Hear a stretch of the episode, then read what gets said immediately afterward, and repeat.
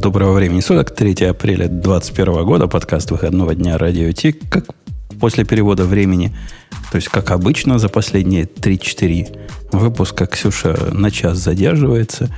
И это уже никого не удивляет, но зато у нас сегодня гиковский выпуск, с чем я вас, коллеги Бобук, Леха и Грей поздравляю. Особенно Грея поздравляю с гиковским. Как ты решился в гиковский выпуск-то прийти? Ты меня это спрашиваешь примерно раз в месяц. То есть каждый Нет, подождите. Да, да. Теперь это всегда официально интересно. гик. Теперь это уже официально гик. Там вот это Hugo, Markdown. Sublime, да, все, все Да, дела. всё Ты, ты один. WordPress. ты Ты почти теперь один из нас. Почти один из нас. Если бы WordPress не хвалил, совсем был бы наш.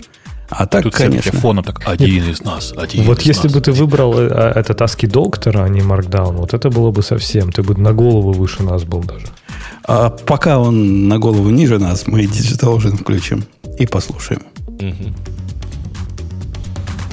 Это шоу создано при поддержке Digital Ocean App Platform, новой платформы для построения современных облачных приложений. С App Platform вы можете быстро и легко строить, запускать и масштабировать как приложения, так и статические веб-сайты. Просто укажите свой GitHub репозиторий, и App Platform позаботится об остальном. Благодаря тому, что мы используем нашу собственную инфраструктуру, стоимость такого решения будет значительно ниже. App Platform построена поверх Digital Ocean Kubernetes, что позволит вам мигрировать свои приложения, полностью контролируя инфраструктуру, в том числе используя мощный API.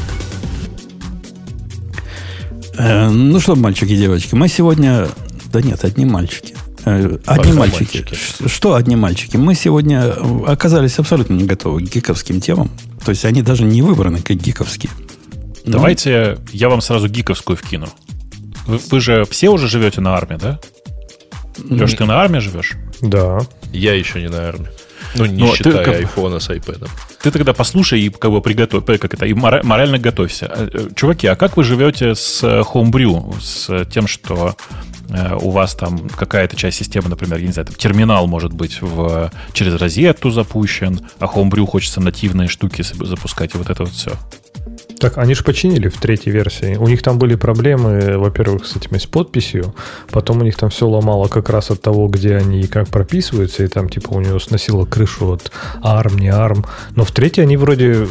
Ну как починили? Они типа и вынесли, по-моему, свой этот свой префикс, там что-то опт брю, и теперь они ожидают, что все будет на армии, а если тебе не хочется на армии, то ты, да, убегаешь в свою, свою отдельную консоль и там ставишь все в своем полностью отдельном мирке. Ну, вот э, прямо сейчас, например, у меня э, в любой момент времени, что бы ни происходило, Брю требует отдельно указать Arch либо для, и, и, ну, с архитектуру, либо для Intel, либо для ARM. Ну, префиксом, знаешь, да, через, ну, именно через Arch команду. А а у тебя Да. какой-то старый брю или какой-то левый брю? У, меня, у меня, как у Лехи, все, все работает. Все Мужчина, вы меня работает. пугаете. Все Это само Брю, работает. поставленный с, с Брю и Саш позавчера. Ну, тебе, тебе подсунули Ты- неправильный а брю. может быть, ты что-то не то ставишь просто? Ты ставь только Конечно. то, что совместимо с армом. Точно, в get несовместим с ARM. да? Как, как- О, подожди, в Get нет. Морально возможно. совместим. Это как на Linux, знаешь, там надо сначала проверить, какой ноутбук совместим, а потом его купить. Вот здесь тоже погугли, что работает, а потом ставь. Ну, э, короче, все на самом деле должно работать. В смысле, оно работает, если напрямую указать архитектуру э, ручками. В смысле, ар- а, ну, использовать как для запуска самого Homebrew. Подозреваю на самом-то деле, что история вот в чем. В том, что, э, короче, я запустил его, если запустил установку Homebrew, эм, как бы это аккуратно выразиться, эм, из, э, из iTerm Я- который, вероятно, я перед этим поставил э, ну, без совместимости случайно. И он просто запустился под, по- ну, в розетте и поставил брю, как будто бы я живу на интелловой машине. Погоди, погоди, ты меня, Бобок, пугаешь. А, а ты думаешь, мы как? Мы, я, например, на, на свой Mac Mini, он безголовый. Я айтермом захожу, который и никак иначе, как на Intel, не Нет, умеет смотри, работать. Если ты безголовый, то ты заходишь туда по SSH, да? Конечно, конечно. Но Да, я-то живу живешь прямо сейчас на системе, машине. Ты, у тебя терминал вообще никак на это не влияет. У тебя вообще только нативное все. Там вообще у тебя никакого термина, эмулятора терминала не запускается на той стороне. А я нативно, на, в смысле, нативно, в смысле, в гуях на Mac Mini запустил iTerm, который э, под розетой. Понимаешь, да? И, видимо, из него поставил Homebrew, который в результате поставился в режиме эмуляции. А зачем ты его под розетой ставил? Он же, он же есть нативный под ARM. Потому что, вот смотри, я Потому сейчас... что я не подумал и запустил iTerm, который, видимо, была старая версия, которая у меня тут а, стояла. не универсальный бинарный. Понимаешь, да, да, логику? Тогда он, скорее всего, тебе поставил твой теперь брю, думает, что он живет, скорее всего, в, э, ну, типа, в интеловском окружении, и тогда тебе... Ну что, вот я сейчас только что попробовал поставить э, в Get и в Kitty, который собран под ARM, и с брю, который под ARM, и он типа все без, без всяких свечей, без всего, без всяких параметров по умолчанию поставил армовскую версию и типа с ней работает. Ну, во-первых, я тебя хочу поздравить, что ты перешел на Kitty. Так там а, полчата уже перешло на Kitty блин, это дурной пример заразителен, я смотрю. Э, да, э, с одной стороны. А с другой стороны, я сильно подозреваю, что на самом деле нужно пересобрать еще Китти и всякое такое. Но, в общем, я к чему все? К тому, что бывает много довольно забавных э, э, моментов. Э, и э, часть из них возникает из-за совершенно дурацкой причины, про которую я раньше даже не думал. Вот я не знаю, как бы вы, мужики, еще помните или нет, мы с Умпутоном точно помним историю, как работала розета, когда, она, ну, когда все только стартовало. И там нельзя было спутать, приложение работает под розетой или нет. Ну, просто как бы все, что было под розетой, воспринималось как «А, кошмар, срочно выключите, дайте что-нибудь другое сделать». Ну, я такое помню с э, этим. Но это было, по-моему, не под розетой же, с Microsoft Office. Или ну, нет, это не розета была. Это не розета ну, была. Ну, это все равно было ужасно, да. Ну, ну да, но я к тому, что сейчас, типа, настолько хорошо работает розета, что ты по внешнему виду и скорости работы приложения не можешь сказать, оно работает под розетой или нет. За исключением некоторых маленьких э, Конечно, моментов. Да. Например, VS Code, который под розетой запускается, это прямо оторванные годы. Да, это, было. удивительно. Да. Ну, да. починили. Ну, он уже натив, нативно есть. Но когда не было еще, и я застал то время, когда его еще и в инсайдерах не было, так жить было нельзя. А вообще, Бобу, кстати, ты обижаешь. Конечно, Кити первое, что я сделал, я пересобрал Кити под М1. Ну, как, как, как без этого жить-то? Прочувствовал, да, насколько, как, как, как вообще жизнь изменилась с Кити вообще? А, ну, я прям не ожидал этого. Классный прям, да. Мне, мне нравится своей какой-то простотой. А прям. меня, меня не, не втырило. И я тоже попробовал после того, как Леха тут рассказал, какая это красота, и ты, Бобок, за него топил. А, мой любимый вопрос, какой он мне проблему решает, я, я так и не нашел ответ на него. Да никакой, конечно. Конечно, ну, никакой. Ну, типа из тех, которые не решает. iTerm решает вполне ясные проблемы терминала. Блин, и послушайте, я... Сарочка, ну, во-первых, это красиво. Все как обычно же. Ну да, вот, вот это ваша вкусовщина программская. Не, она, у него там есть пара интересных вещей. Например, сначала вещь, которая меня сначала дико бесила, а потом я, наоборот, как-то, даже если честно, проперся. Это вот этот layout management, который вообще не гибкий. То есть ты просто выбираешь один из layout ов, да, и он тебе, когда ты открываешь новые окна, он тебе просто будет вписывать их в этот layout. Я так понимаю, что это tile менеджеры так работают, и он, типа, взял их подход. И это типа сначала это напрягало, потому что я привык тут ширину поменять, тут высоту поменять, тут покрутить, тут подергать. А потом я понял, что, блин, это убирает э, очень много ментальной нагрузки. То есть ты точно нажимаешь там типа команд Enter, да, и он тебе открывает новый э, и он прям уже будет в каком-то месте, и тебе не надо думать, куда его, как, какой он будет размер, а как он будет лежать. Прям, не знаю, прикольно. Такие вот вещи как-то классно там сделаны. Плюс всякие вот эти его есть, эм, как они называются, Кити так и называются, да, вот эти штучки, чтобы, например, PDF-ку посмотреть прямо в терминале. Вот, это прям так круто. надо, так надо. А, а это и... прям круто, понимаешь? Это, это действительно, это красиво. Да, ты знаешь, взять. в iTerm это, во-первых, тоже можно сделать. Еще картинки можно смотреть, и что угодно смотреть. Но я э, по поводу тайл-менеджеров этих, я попытался жить. Несколько раз у меня были подходы к тому, чтобы упорядочить бардак э, в окошечках iTerm на, на большом маке. На маленьком маке у меня нет проблем. Они там в fullscreen все бегут с табами на полный экран. 13 дюймов с правильный размер для терминала. Но тут же 27, ну куда? Нафиг мне такой терминал? И делил я его по-всякому, но не могу я так жить. Не могу я настолько регулярно жить. Видимо, возраст уже. Видишь, Бобук, на регулярную жизнь уже мне не хватает. Все время хочется, да. все время хочется открыть. Вот тут надо мне какая, какую-то проблему решить. Открыть э, таб, в нем чего-то поделать, потом закрыть таб. У меня вот такой use case. А открывать это все в каких-то местах, э, строго для этого предназначенных, Да пусть мои враги так мучаются. Так что не, ваше, ваше, ваше все это не наше все. Давайте пойдем на, на какие-нибудь темы. Дружище Грей, поскольку ты mm-hmm. бодро так пришел, ты наверняка в клювике какую-то тему занес, исключительно гиковскую, исключительно О, из тех, что у нас тут. Конечно, причем сначала занес ее я, потом, видимо, ты, но я хотел тебя поддеть этой темой. А тема про то, как, э, оказывается, на самом деле взломали Ubiquiti. А, про то, что когда они в январе всех предупредили, что типа наш код был, стал доступен, а, точнее, наши системы стали доступны, был, там имелся в виду АВС, конечно, а, и, пожалуйста, поменяйте пароли. Оказалось, что некая группа злоумышленников, а, подсмотрев какие-то очень какого-то высокого уровня, видимо, чувака, доступ к, ко всем вообще активам Ubiquiti на AWS, то есть вообще вообще ко всем, включая даже такую штуку, как Э, базу секретов э, к вот этим токенам, которые обеспечивают синхронизацию, ну, когда Ubiquiti просят Ой, своим устройством. Да, да. Пароль, ты усложняешь. Ничего этого не было. Все, что они сделали, они заполучили LastPass э, какого-то конкретного чувака, у которого в этом LastPass был ключ доступа или пароль доступа к их AWS аккаунту который Правильно, был... Они как, пошли в АВС. Э, ну там. да, который был, как принято, ру, там без, без всяких, видимо, ограничений. Вот, Но, вот, вот. Судя ну, по всему, у них все такие. Это. У них они все такие, к этому получили весь, весь, так сказать, доступ. А, более того, они создали несколько своих, своих машин виртуальных, собственно, по... Я так э, из описания понял, что как раз по новым машинам э, и опознали, что, в общем, какая-то тут непонятная активность. Поэтому они задеплоили два бэкдора.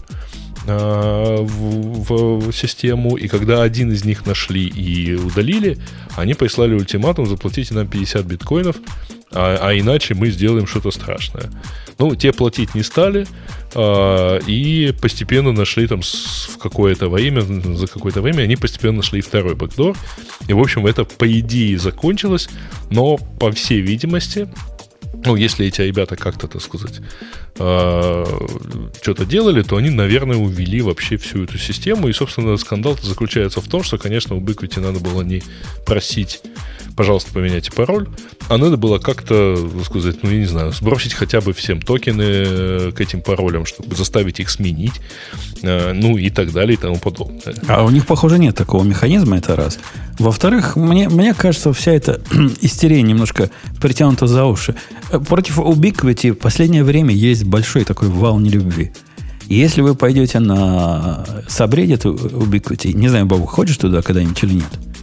Это прямо Но соб, собредить... Нет, потому что у меня сейчас нет ничего от Ubiquiti, на самом деле. Собредить ненависти. Там я был один из редких, который написал сообщение о том, что, ну, что, а у меня все работает. Меня за это закидали дохлыми помидорами, ну, хотя подтянулись такие же, как я, говорят, ну, у нас тоже все работает, ну, что мы будем тут в Сабредите об этом писать, когда работать не пишут. Так вот, по-моему, это все несколько преувеличено. Во-первых, весь этот, э, вся эта история по неподтвержденному отчету некого свистуна. Ну, бывают разные свистуны. Бывают честные, бывают нечестные. Черт его знает, было, не было. Было ли так, как он рассказывает, или, или все было не так. Во-вторых, а нет, насколько я знаю, ни одного подтвержденного случая того самого проникновения, которое нам, нас могло бы волновать. Мы чего боимся? Того, что вот таким образом как-то наши домашние устройства могут обидеть. Ну, То, да. что там обидели Ubiquiti, ну ладно, украли они наши credentials. Ну, мы люди нормальные, мы их нигде в другом месте не используем, мы их поменяли. Все, все типа путем, все, все нормально. Но если не, не обидели нашу инфраструктуру, то домашнюю и корпоративную, может, так нормально может быть, все. Может быть, ты просто про это пока не знаешь? Может, эти 85 миллионов устройств, ну, хотя на самом деле, понятно, из самых таких умных, конечно, гораздо меньше, но, может быть, они уже все, так сказать, давно использованы как ботнет? Не, ну потом ты тоже немножко, мне кажется, преуменьшаешь. Я, я реально прочитал эту новость, я напрягся. Потому что, по сути, для тех, опять же, наверное, кто не пользуется продуктами Ubiquiti, э, доступ к аккаунту от Ubiquiti означает доступ автоматически к управлению всеми устройствами Ubiquiti. Не значит, не означает. Вот это ну, заблуждение. Почти наверняка означает. Это означает, если ты включил разрешение на удаленное управление своей домашней сетью а, от них. А зачем бы ты это сделал? Вот зачем бы ты, параноик, бы это сделал? Чтобы Подожди, что? Извини, во-первых, они довольно агрессивно, ты... насколько я знаю, требуют, залогинься, пожалуйста. Не-не-не, это, это, требует, это, две, прям... это две параллельные абсолютно вещи. Они, они проб, просят тебя. У них есть single sign, sign но он вообще не вот связан с удаленным управлением. Это связан. Не связан. Они, ты в твой аккаунт, э, ты можешь добавить список пользователей на своем, например, там, не знаю, ну я говорю про UDM, да, про свою. Они, ты можешь там добавить э, облачный аккаунт от Ubiquiti и через single sign-on туда заходить. И, они, и этот, соответственно, этот аккаунт получает доступ ко всей твоей сети. Да не соответственно. Только в том случае, если ты разрешишь. Там так. А по это, понимаешь, когда ты запускаешь сетап машины, ну, тебе по умолчанию будет предлагать это. И вот сейчас я с этим страдаю. То есть я добавил, я не хочу. Но э, так фишка в том, что не могу. Вот я один из тех чуваков, которые будут писать гневные отзывы на Reddit, потому что при установке он создает аккаунт типа owner. Этот аккаунт нельзя удалить, этот так аккаунт не нельзя удаляй, заблокировать. Не удаляй аккаунт, я тебя сейчас научу, и ты уйдешь просветленный. Заходишь в Ubiquiti Settings, так. Там settings такая птица есть. Разрешить удаленное управление. Если она у тебя включена, выключи ее нафиг. При этом ты сможешь заходить по локальному адресу, там 192.168.1.1 ну, понятно, да. со всеми делами, и не будет у тебя облачного управления. Так это же неудобно. А, ты хочешь, чтобы еще облаком управлялось? Чтобы красивенько все было. Я хочу, чтобы ты зашел, там все на это, на unify.ui.com, чтобы у тебя там все такое красота. То есть ты хочешь, чтобы они к тебе ходили, но хочешь, чтобы они к тебе не ходили. Ну, то ты выберешь да, что-нибудь да, одно, Семен да. Семенович. Я, я не захожу через Unify UI, и вам не советую. А где, подожди, это отключается? Это в самом устройстве, да, отключается? Где, где-то в settings, оно где-то, где-то контроллер, я не помню. Как-то ну, оно явно, явно отключалось. Okay. Ну, в тех, я не знаю, как сейчас по умолчанию, но в тех версиях, с которых я начинал, это надо было специально включить. Может, сейчас они впендюривают всем это, но раньше это требовало включения. Э, хотя я тут частично соглашусь. Вот это их проталкивание своего аккаунта туда вызывает э, вопрос, а какого черта? Ну вот если вы, такой, как я, то какого черта мне через ваш аккаунт заходить? Ну, если честно, я даже не совсем сначала вообще не понял, что это типа связано, и что, что этот аккаунт будет даже управлять типа сетью. То есть это как-то настолько они это подают, типа, ну вот вы можете создать аккаунт, вам там будет типа удобнее. Я такой, ну давай, я создам аккаунт. И, то есть, они действительно настолько тебя к этому подталкивают, что вариантов, если ты не знаком уже с продуктами Ubiquiti, если ты первый раз его сетапишь, вариант, шанса, что ты не настроишь этот удаленный доступ через э, Ubiquiti, вот этот sign-on, ну, практически ноль. То есть, наверняка ты это настроишь, даже, может быть, сам того не зная, не понимая. И у них прям очень хитро все там сделано. Круто, но прям не очевидно. Есть за что ругать. Ну, потому что они на самом деле не, не, на, не, не совсем на таких уж гиков массово рассчитаны. Э, все эти, так сказать, миллионы устройств, они рассчитаны на простого человека, так сказать, такого, как все наши отцахи и так далее, не, не, который покупает, втыкает и дальше следует да э, нет, ты их, ты их сас... визарду и все. Ты их с Asus буду. Во-первых, у них и визарда нет. А во-вторых, они для, ну, конечно, не для корпоративного рынка, но для такого сурового просимерского рынка. У них есть там ручки покрутить в разные стороны. Не микротик, конечно, но, но что-то между микротиком и, и твоим Асусом любимым. Почему моим Асусом любимым? Ну, че, он Бобука любимый. У меня асусовских э, устройств не было никогда. Хорошо, Netgear, как, Netgear какой-нибудь, D-Link, ну чем, чем вот эти лошары пользуются? Ну, я прямо сейчас смотрю на точку циска и удивляюсь, чем лошары пользуются. Не знаю. Циска, циска у него точка. Да-да, меня, меня всегда удивляло, зачем, зачем, говорю, циска точка. Ну, наверное, э, Затем, что это круто, понимаешь ли, иметь в частном доме циска этот, 2504, который... А, а, а еще круче... Это wireless контроллер. А еще круче, Грей, как у меня, иметь Cisco 30 чего-то там, не помню насколько-то, Жень, который я даже, рассказывал. даже я отключен. просто не знаю, куда мне применить 48-портовый гигабитный каталист. Вот, Вот, то есть- лежат то есть- два, то и есть я не знаю, отключен. куда их деть. И все они как, как у всех берутся, да? То ли с работы унес, то ли работа выбросила, то, то ли работа Но Ну, на закончилась. самом деле я их действительно с работы унес, потому что, так сказать, объект закрыли, а вот лежит дома. Но теперь у меня дома лежит. Ну, давайте, возвращайся. Бо- Бобук, ты, ты, твое мнение какое? Это позор или, или так, проходное событие?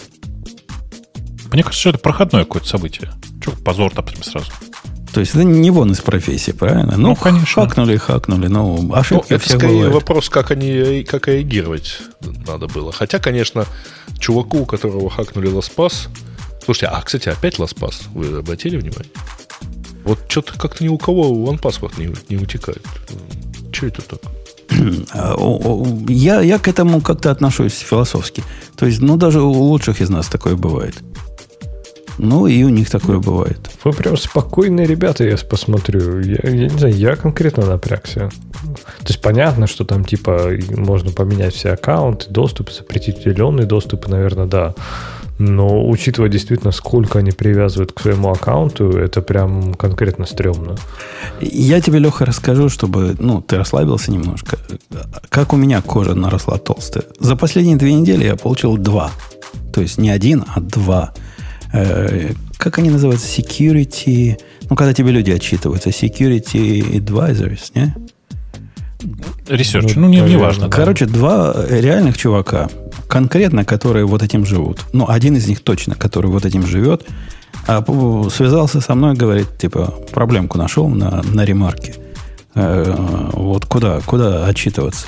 Я ему рассказал, он, а у них там, у них там серьезно, он заполнил вот это CV, C, еще чего-то там все, ну, после того, как со мной связался. Мгм. То есть в первом случае был WTF с моей стороны, который я даже подумать о таком векторе атаки не мог. Вектор атаки был такой, то есть атака уже закрыта, ты выпустил и патчи для текущей версии, и для стабильных версий. Все там путем.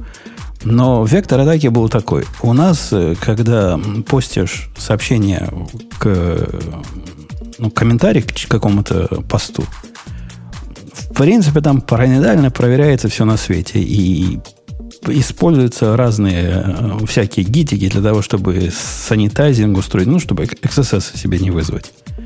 Кроме одного места. Одно место, которое я всегда считал за ID. То есть, ну, локатор. Это называется локатор, который выглядит как URL сайта и, э, и что-то еще там, кроме URL сайта. Собственно, тот самый ключ, по которому внутри привязывается комментарий к посту. Оказалось, есть одно место, в котором мы этот локатор показываем. Следи за мыслью, да? И если в этот локатор впендюрить JavaScript фрагмент, то он прекрасно за XSS. Ни хрена себе. Ну, то есть впендюрить его руками нельзя. Нельзя через UI это сделать никак. Надо для этого либо запрос послать. Ну, в общем, надо извратиться немножко. Но, тем не менее. Я поставил, я опубликовал у себя на э, этот э, отчет, отчет для всех пользователей, что вот есть такой, дал ему э, уровень опасности средний. Хотя, по-моему, это моя паранойя. Надо было низкий дать.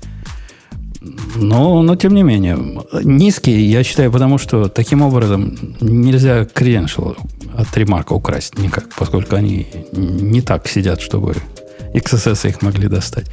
Но тем не менее, вторая проблема была вчера. И вторая проблема вообще конкретно ваша русская, Бабук. Вот ваша русская, конкретно русская проблема.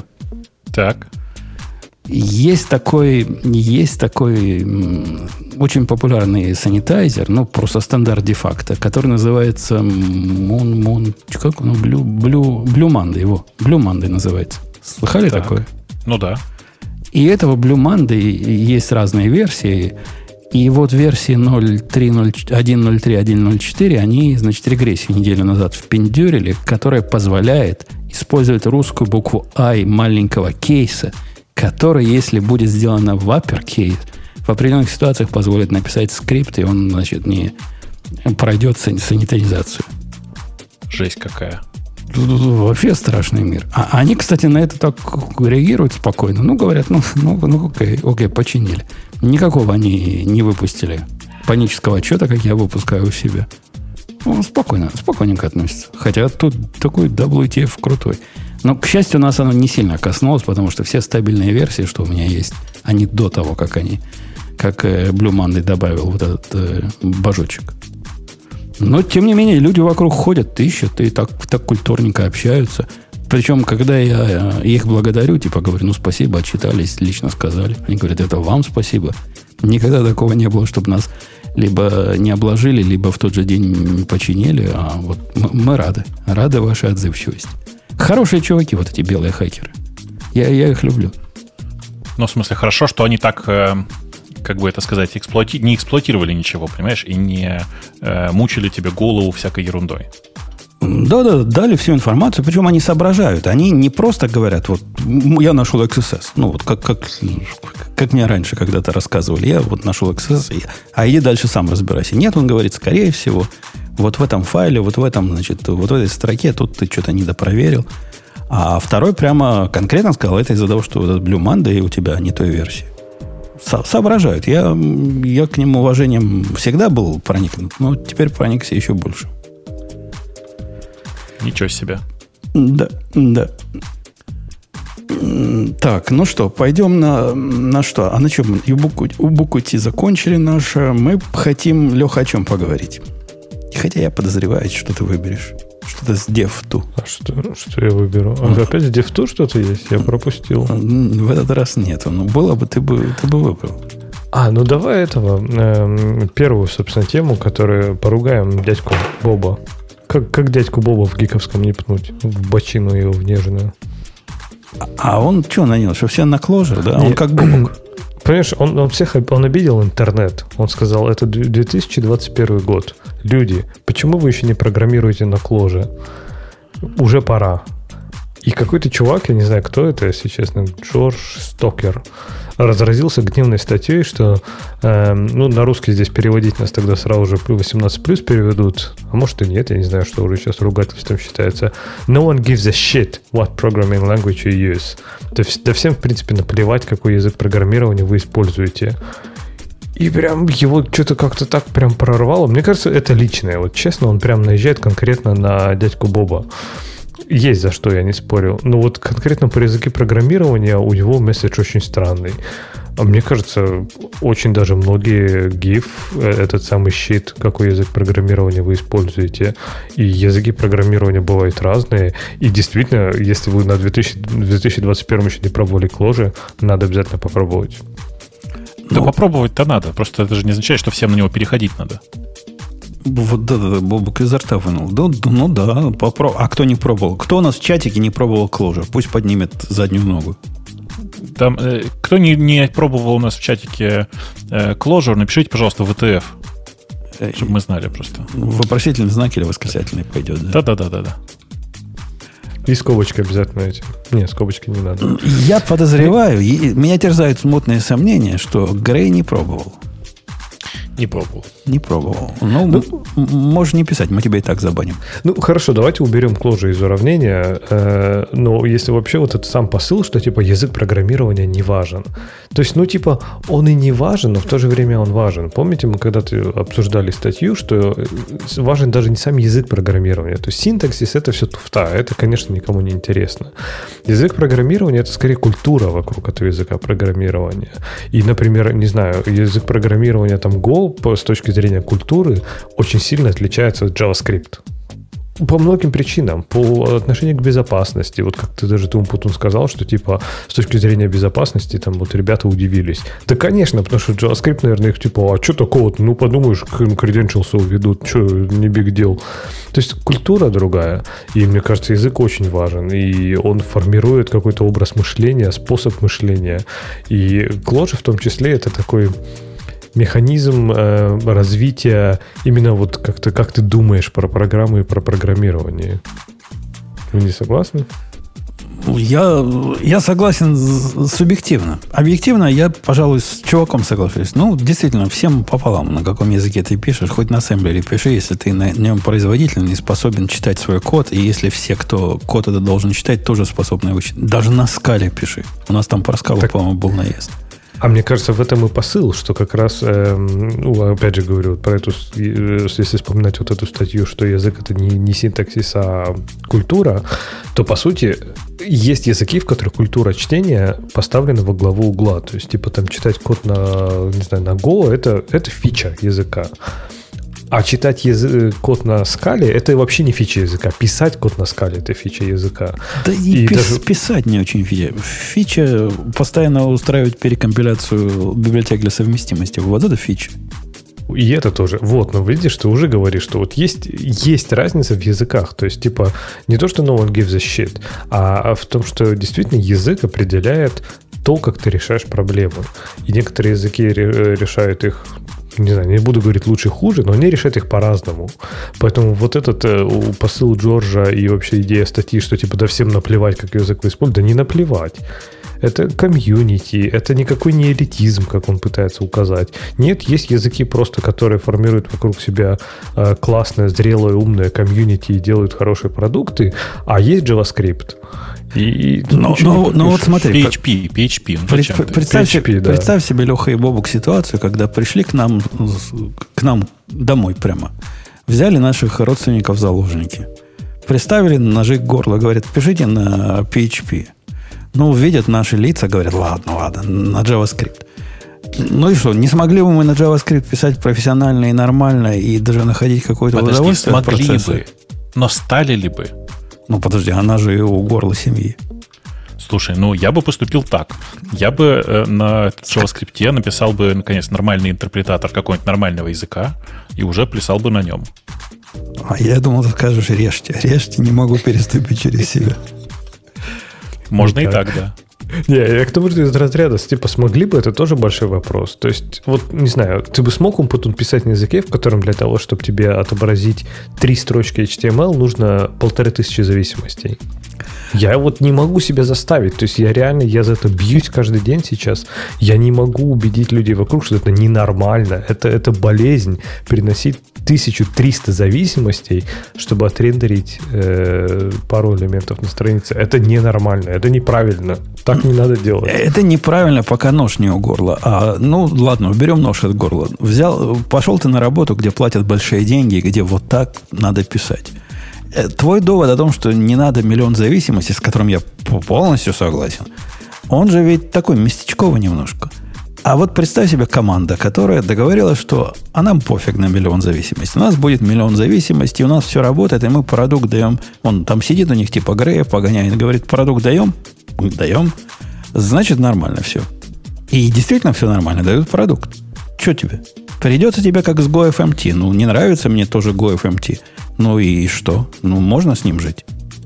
Согласились все? Вот да, есть у нас такой стандарт форматирования. А тут будет такой стандарт доставки зависимости который за собой потащит потенциальные проблемы с безопасностью, который с собой потащит проблемы со сборкой, который с собой притащит кучу всего. То есть, конечно, ты с этим можем, можешь согласиться, да, но, э, опять же, это, мне кажется, тогда вступает в какую-то конфронтацию с идеей, что всем пофиг. Да не всем пофиг. Программисты, которых ты будешь нанимать, э, не знаю, там, ну, наверное, в основном, ладно, для программистов, там, для менеджеров, наверное, до лампочки, на чем это написано. Пользователям тоже может быть пофиг, но опять же, если ты возьмешь какое-нибудь мощное тяжелое SPA приложение, для того, чтобы показать, блин, три строчки, ты загружаешь там 15 мегабайт JavaScript. Ну зачем?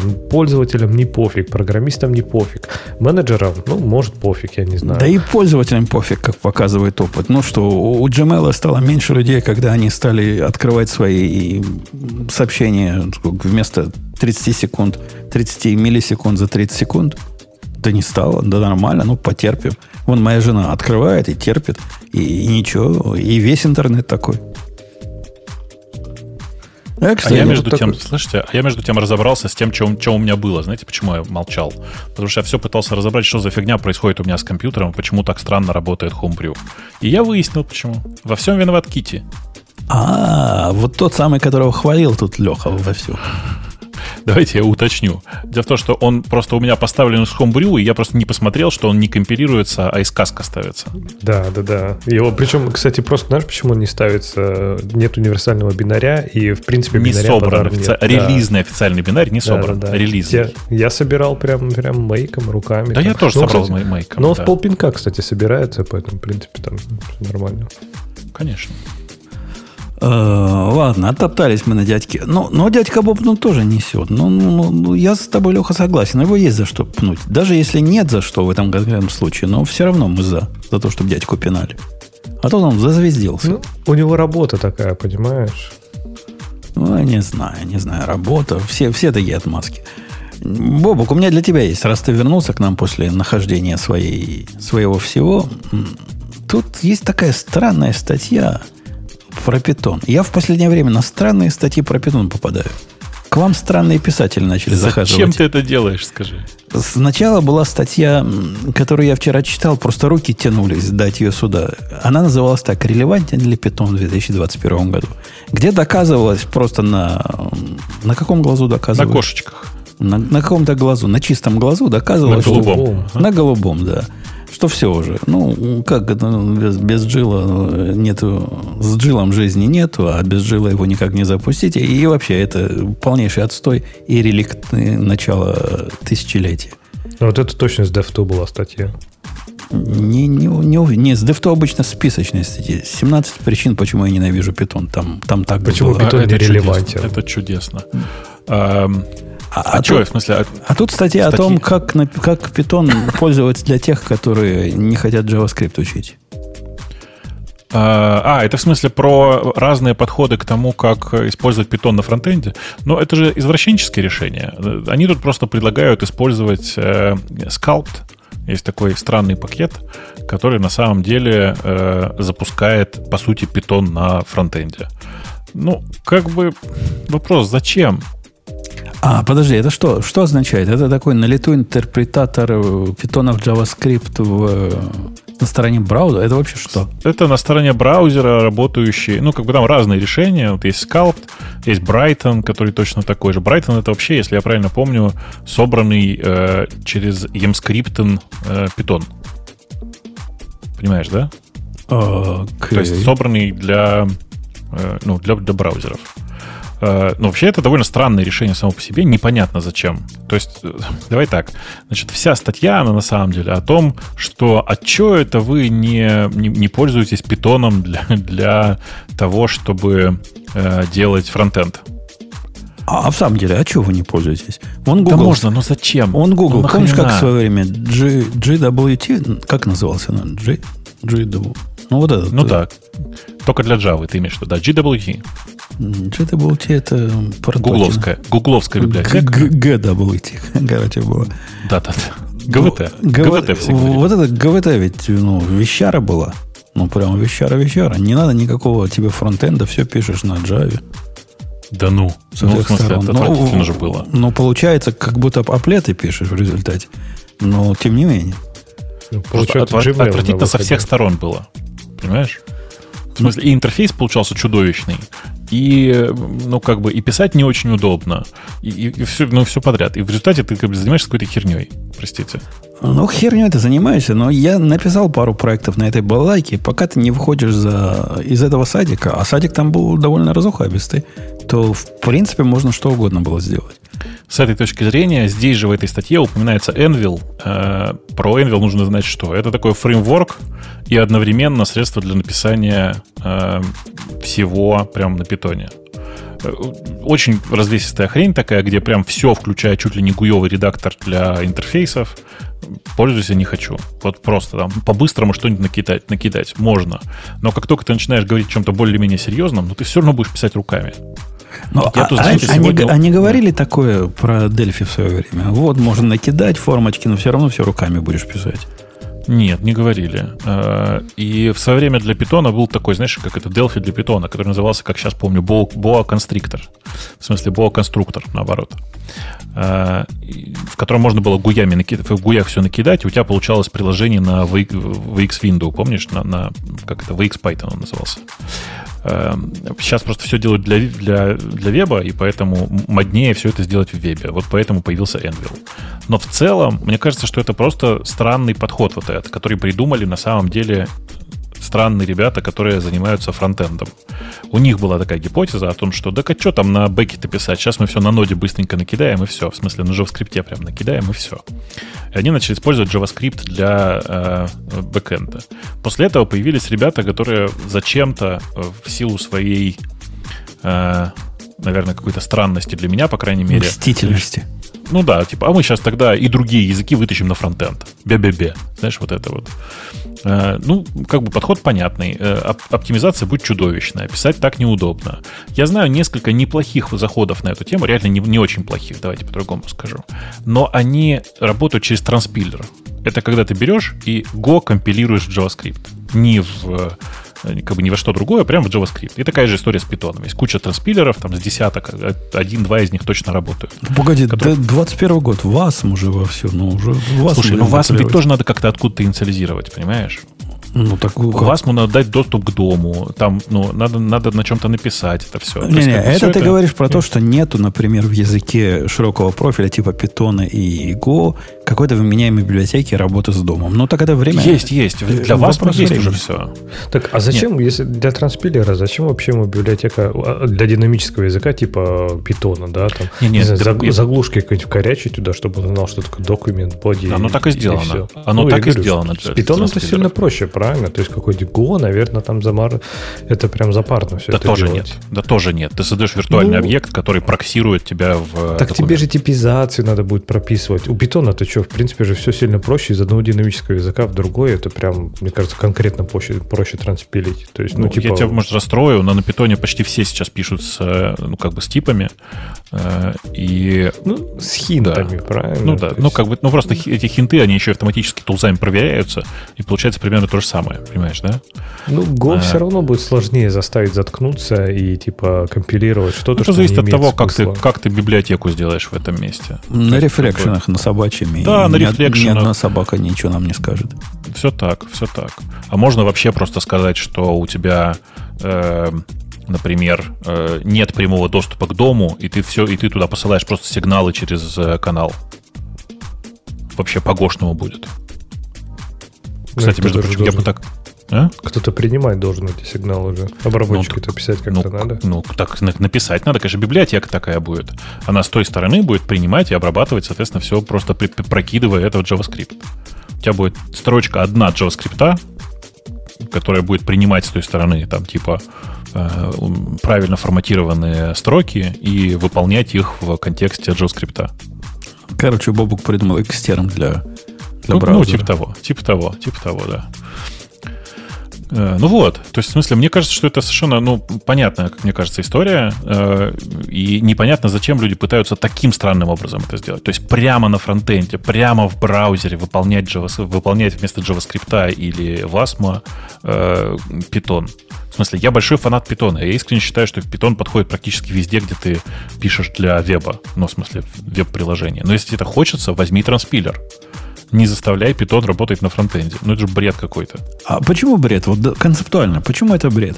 Ведь, ну, потому ведь, что каждая команда интерпретируется, интерпретируется внутри интерпретация, а там еще поди эвалы. Не дай бог ты работаешь с пользовательским вводом, где-то ты пропустил эвал, или у тебя в э, и, вот этой имплементации питона на фронтенде где-то кто-то куда-то эвал пробросил, если там забыл заэкранировать, и все, и хана. Понимаешь? Вот так, такие же проблемы будут и при транспилере, и Нет. тоже будут про, про, про, проникать. Ну, ты, ты, ты меняешь, ты говоришь о том, что в интерпретаторе эту проблему решить невозможно, а вот в компиляторе, ну, нифига, не проблема. Ну, просто на этапе компиляции ты, тебе сильно комфортнее со всем этим работать. Ты можешь все переменные, которые у тебя используются оттуда, типа там отдельно специально валидировать. В ситуации с компилятором, который работает на фронтенде весь целиком, ты вообще как бы, ну, я, я вообще я в шоке просто, как это все должно работать. Ну, как-то, как-то, как-то. Я вообще большой фанат Wasm, я вам хочу сказать. В смысле, что я как бы в WebAssembly много приседаний имел. Э, по непонятной мне причине все вокруг меня считают, что WebAssembly это исключительно Rust, но это точно не так. Э, есть куча языков, которые хорошо компилируются в WebAssembly. Э, есть там приседания для WebAssembly из моего любимого Нима, в котором все, в общем, ну, вообще не сложно. Ты как бы WASP Helper ставишь и, и, и делаешь все, что хочешь. Вот.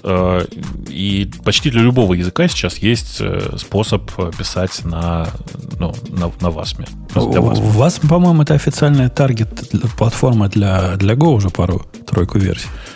Ну, вот я, честно, давай вот я прямо сейчас загуглю, потому что я просто не знаю. В смысле, я не писал для, на Go для, для WebAssembly.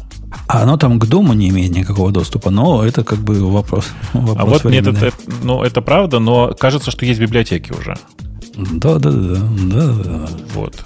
Есть живые люди и живые примеры, я даже парочку видел, которые разную магию таким образом творят. И реально получается фронтенд без JavaScript вообще. Ты, ты не поверишь. Прямо готовая библиотека, которая так называется дом.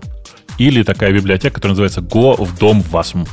Ну, то есть их просто пачка. Знаешь, как я про это узнал? Я написал Golang WASM, и мне тут же подсветилось дом, потому что все набирают одно и то же. А когда ты пишешь и Макс, они тебя все еще спрашивают, не хотели ли вы V поискать? Emacs. Нет.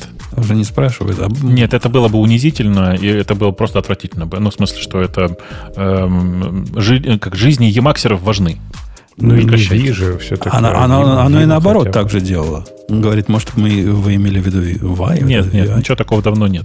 Они не могут себе позволить уже такие российские шуточки. Ну и правильно, нечего обижать такое количество.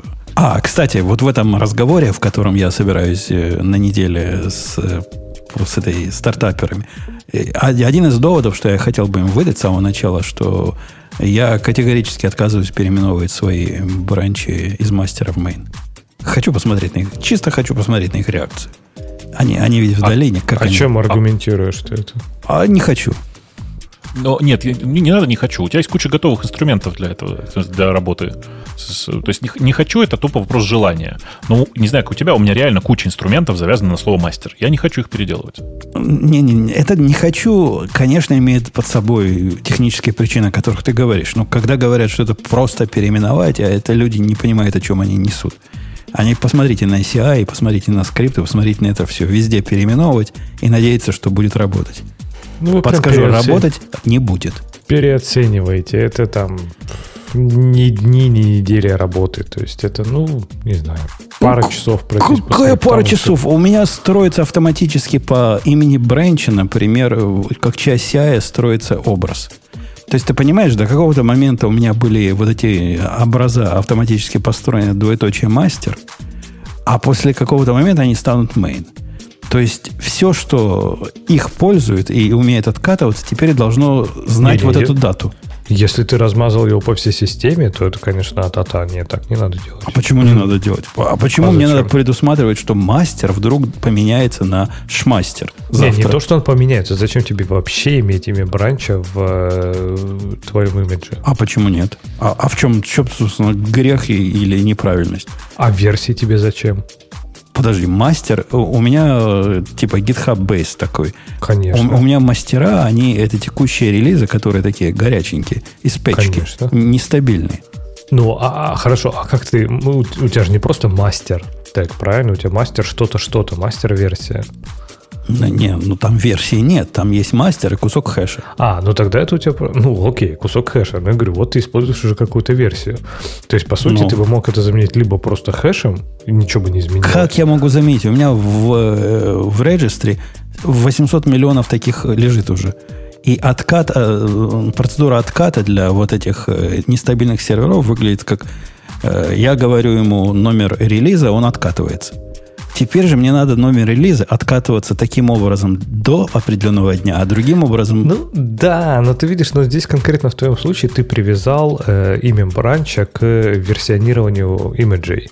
Да, да, я ну, и сделал я это совершенно уверен, осознанно. Конечно, но я не уверен, насколько много других людей это делают. Потому что... Масса людей такое делает. То есть идея ну... о том, что 7 вер из тагов переходит тебе дальше, тебе кажется нормальной.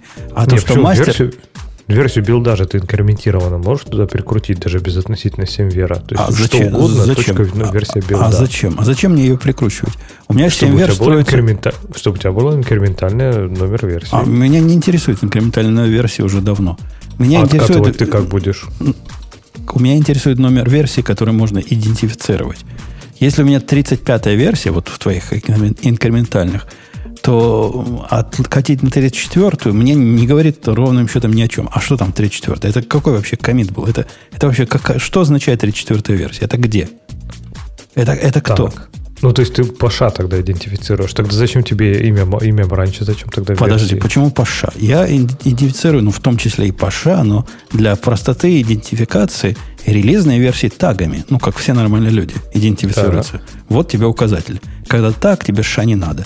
Но когда у тебя мастер, мастер же это универсальное слово, то есть мастер это идентификатор, что версия плавающая. Для того, чтобы ее Ну, прибить это к latest. точке. Ты сделал latest, по сути. Ну, да, latest. Да. И, и плюс у этого latest... Нет, latest у меня это последний так. А мастер это последний нестабильный. Последний, что выкачано из мастера, плюс номер ша, для того, чтобы узнать, какой именно мастер был.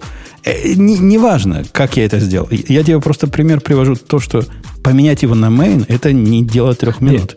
Ну, это только, опять же говорю, у тебя, потому что теперь у тебя название бранча часть, часть версий. Тогда, конечно. И, и у Бобука я подозреваю так же. Ну да.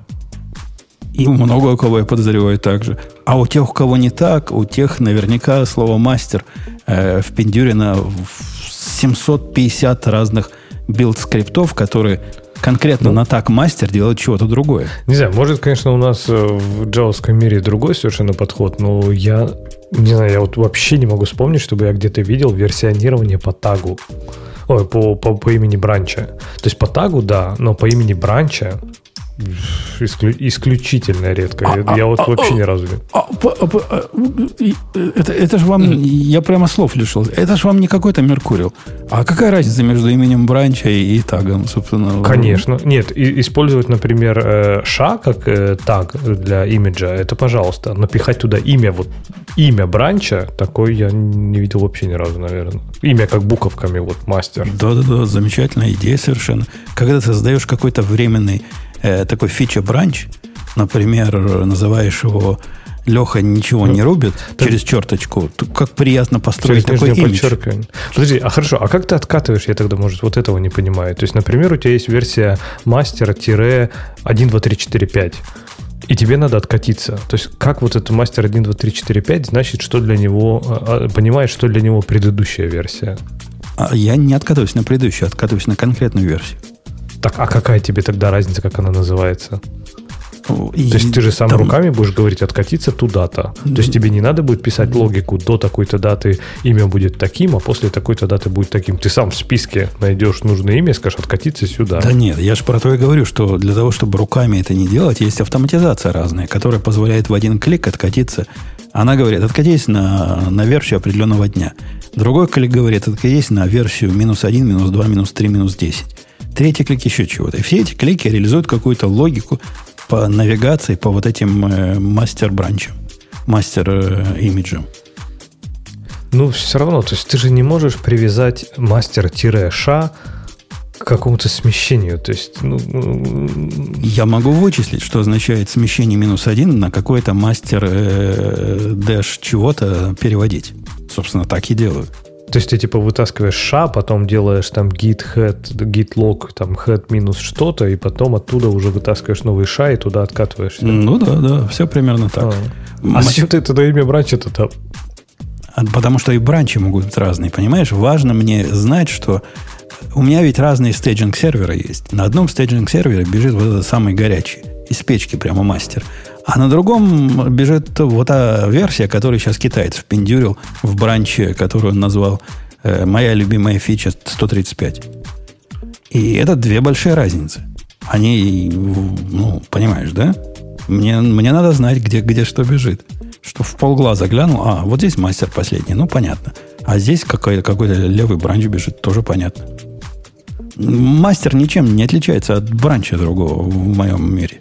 Ну, конечно, всего лишь, конечно. Всего лишь, всего лишь... Только, что, да, только что, но ты сказал, что тебе сложно его переименовать, значит, отличается. Значит, ты как-то его по-другому интерпретируешь. Да нет. Ты можешь я... начать деплоить из э, мейна, например, просто. Могу. Если забыть про историю, могу. Но если помнить про то, что у меня есть история многолетняя всех этих образов, то это тоже делается, но с такой-то матерью приседаниями. Ну, Слушайте, не знаю, я говорю, опять же, не знаю, для, для скольки людей это будет релевантно, но вполне может оказаться, что переход на main будет реально вопрос, там, не знаю, нескольких минут.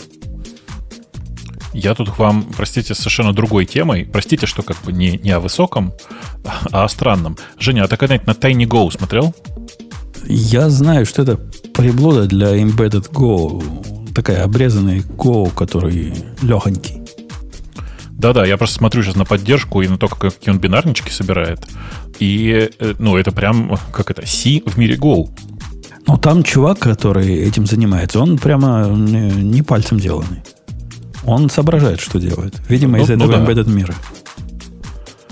То есть это прям удивительное дело. Прямо удивительное. В смысле, я привык к тому, что есть, знаешь, да, есть там та, типа микропитон, который позволяет то же самое делать на embedded, но интерпретируемый. И это, конечно, ну, такое себе развлечение.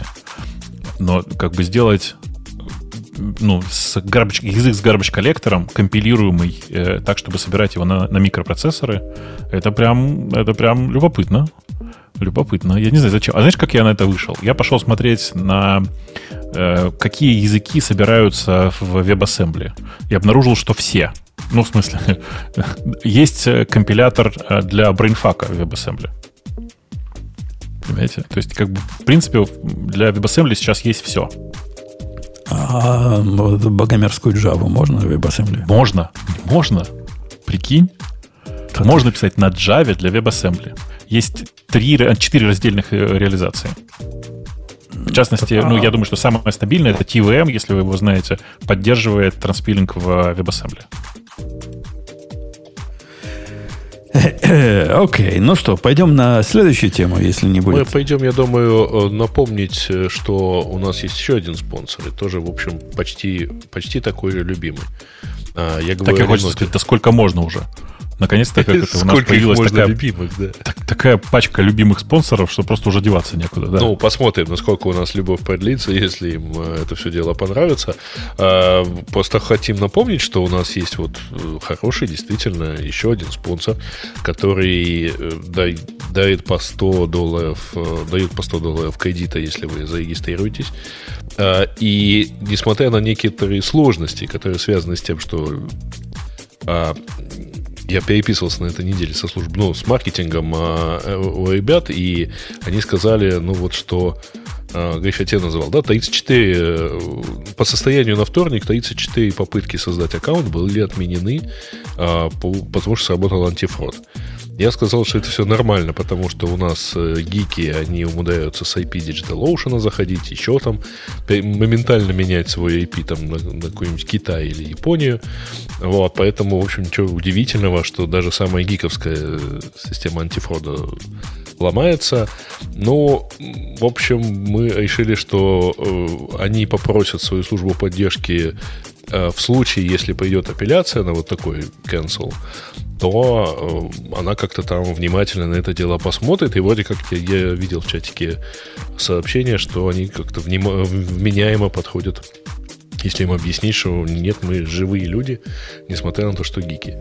Вот. Так что вот давайте, так сказать, пользоваться хорошим предложением от спонсора, который действительно... Я вот все думаю, что бы туда выкатить такое? Эм, я пока не знаю. Погоди, Но ну, я... погоди, у, да. тебя, у тебя есть вариант, что выкатить. У VS Code, который ты познал, у него да. есть режим э, работы через облако. То есть ты его запустишь прямо в облаке, рядом со своими э, хьюговскими сайтами. И будешь к нему издалека ходить через браузер. Прикинь? Не надо никакого VS кода локального. Открываешь его прямо в браузере. И там будет такой же практически VS код. А зачем мне там такой же VS код?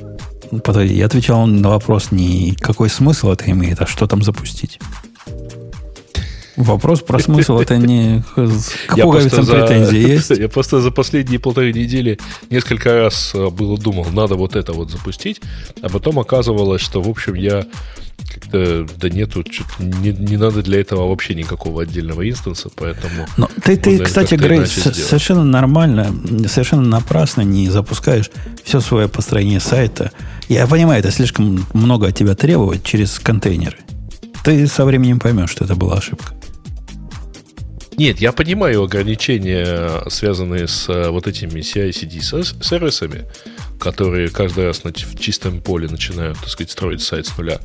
И, собственно, понятно, что из-за этого у них там добавляется минут 15 на генерацию э, всего этого. Но, э, ну, такое, я еще копаю эту тему, потому что в том числе, возможно, там какой-то, поскольку я пользуюсь бесплатными сервисами в данном случае, ну, бесплатным тарифом на всех этих сервисах, в рамках тестирования, то я, конечно, скорее всего, и по остаточному принципу там процессорное время выделяется. Во, вот, еще... вот тебе еще один ответ, что запустить на, на Linode. Поставь туда Travis, э, не Travis, э, дрон, и будешь сам себе CI. Абсолютно безвозмездно, то есть даром будешь строить все, что тебе надо, с любой скоростью, которая тебе устраивает. Э, это хорошая, кстати. Ну, вот я прямо сейчас э, открыл и сижу, пока вы тут про питон рассказывали, сижу, читаю статью Build Hugo Size with Docker. Вот посмотрю, так сказать, как Во. это сделать. Пока Грей смотрит, я не могу с вами радостью не поделиться. Надеюсь, вы, коллеги, меня а, Кстати, подожди, подожди. Что? Собственно, мы забыли, э, значит, ссылочка, чтобы вы тоже присоединились, так сказать, ко всякому линоду. Это linode.com slash radio без подчеркиваний, без дефизов, без минусов. Да, да их в чатик, вот. пусть глазами посмотрят. Вот просто, нет, ну, просто, во-первых, надо сказать, конечно же. Конечно, не забывайте, а... что у нас куча людей, которые нас только слушают. Да, хотя вам никто не мешает пойти в чатик, который у нас, напомню, находится по адресу радио чатик в Телеграме, радио нижнее подчеркивание Ти, нижнее подчеркивание чат. И ходите туда, потому что как-то у вас популяция там тоже уменьш... не увеличивается особенно. Да ладно, нормальная популяция. Все, кто надо, там есть. Советы правильные дают и, и про клавиатуру разговаривают. Надо сказать, что э, из всех знакомых мне чатиков вокруг подкастов радиотишный самый э, такой по-настоящему гиковский. То есть реально там могут люди параллельно идти два треда, в котором э, обсуждают майора Грома и одновременно э, чьи клавиатуры лучше. Я думаю, что в какой-то момент раз, на самом деле даже нужно, нужно чтобы совершился какой-то такой бэтл. Э, э поклонники V против поклонников Emacs дерутся на своих механических клавиатурах. Вот это было бы огонь пишут гиковские и нетоксичные. Нетоксичный, да, если нас с Греем в этот момент в чате нет, то он не токсичный. А, Чатик. У нас тут да, есть да. по поводу огонь. Он еще и не гиковский в этот момент. Есть тема, которая да. просто огонь-огонь, и как правильно... У меня первая реакция была такая же, как у чувака, который написал на Hacker News первый комментарий. Я ждал, написал чувак, этого 10 лет. Я с ним в одной лодке, я тоже ждал этого 10 лет. И вот мы дождались. А дождались мы, дорогие слушатели, того, что на AWS теперь есть э, ну, serial консоль.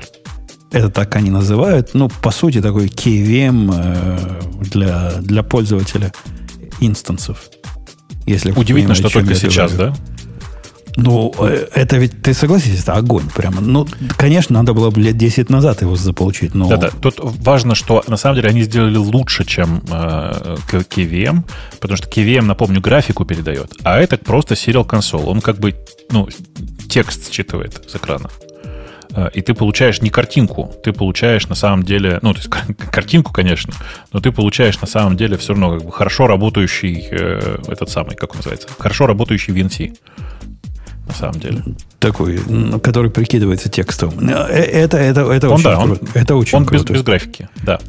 Э, в смысле, это очень круто, в первую очередь, для тех инстансов, которые у вас сейчас в непонятном состоянии. В остальном-то это не, не обязательно, в общем. Для дебага, на самом деле. Ну, погоди, ну, совершенно практичный случай, когда ты запускаешь инстанс свой, он у тебя стартинг, стартинг, стартинг, потом оно тебе говорит, не шмахла. Ты идешь смотреть на лог, а лога нет, чисто все. Например, это может быть из-за того, что твой диск, который ты попытался примаунтить в виде загрузочного, он ну, не загрузочный вообще. И, и, и конкретно ему нечего показывать, и он не знает, как это сохранить. И, как, и чего ты будешь делать? Курить бамбук? А приходится курить бамбук и доказывать у себя в голове выстраивать картинки, что же могло пойти не так. Теперь-то, теперь-то ведь красота. Ты запускаешь и смотришь, как оно упало. И где оно упало. Мало того, ты можешь зайти, ну, ты типичный KVM, VNC, чего угодно, э, который вне зависимости от поднятости твоего Linux будет работать. Я знаю, чего мне в этой штуке не хватает, но этого Amazon не сделает никогда. Я хочу, э, на самом деле, средствами команды из, команды из AWS, понимаешь, да, получать, э, ну, типа, распознанный текст. То есть, то, что там сидел в ВВС китаец, который распознавал текст и рассказывал тебе голос. Ну, блин, это не так сложно. Слушай, ну, э, текст, который пишется в консоли, это прям ерунда.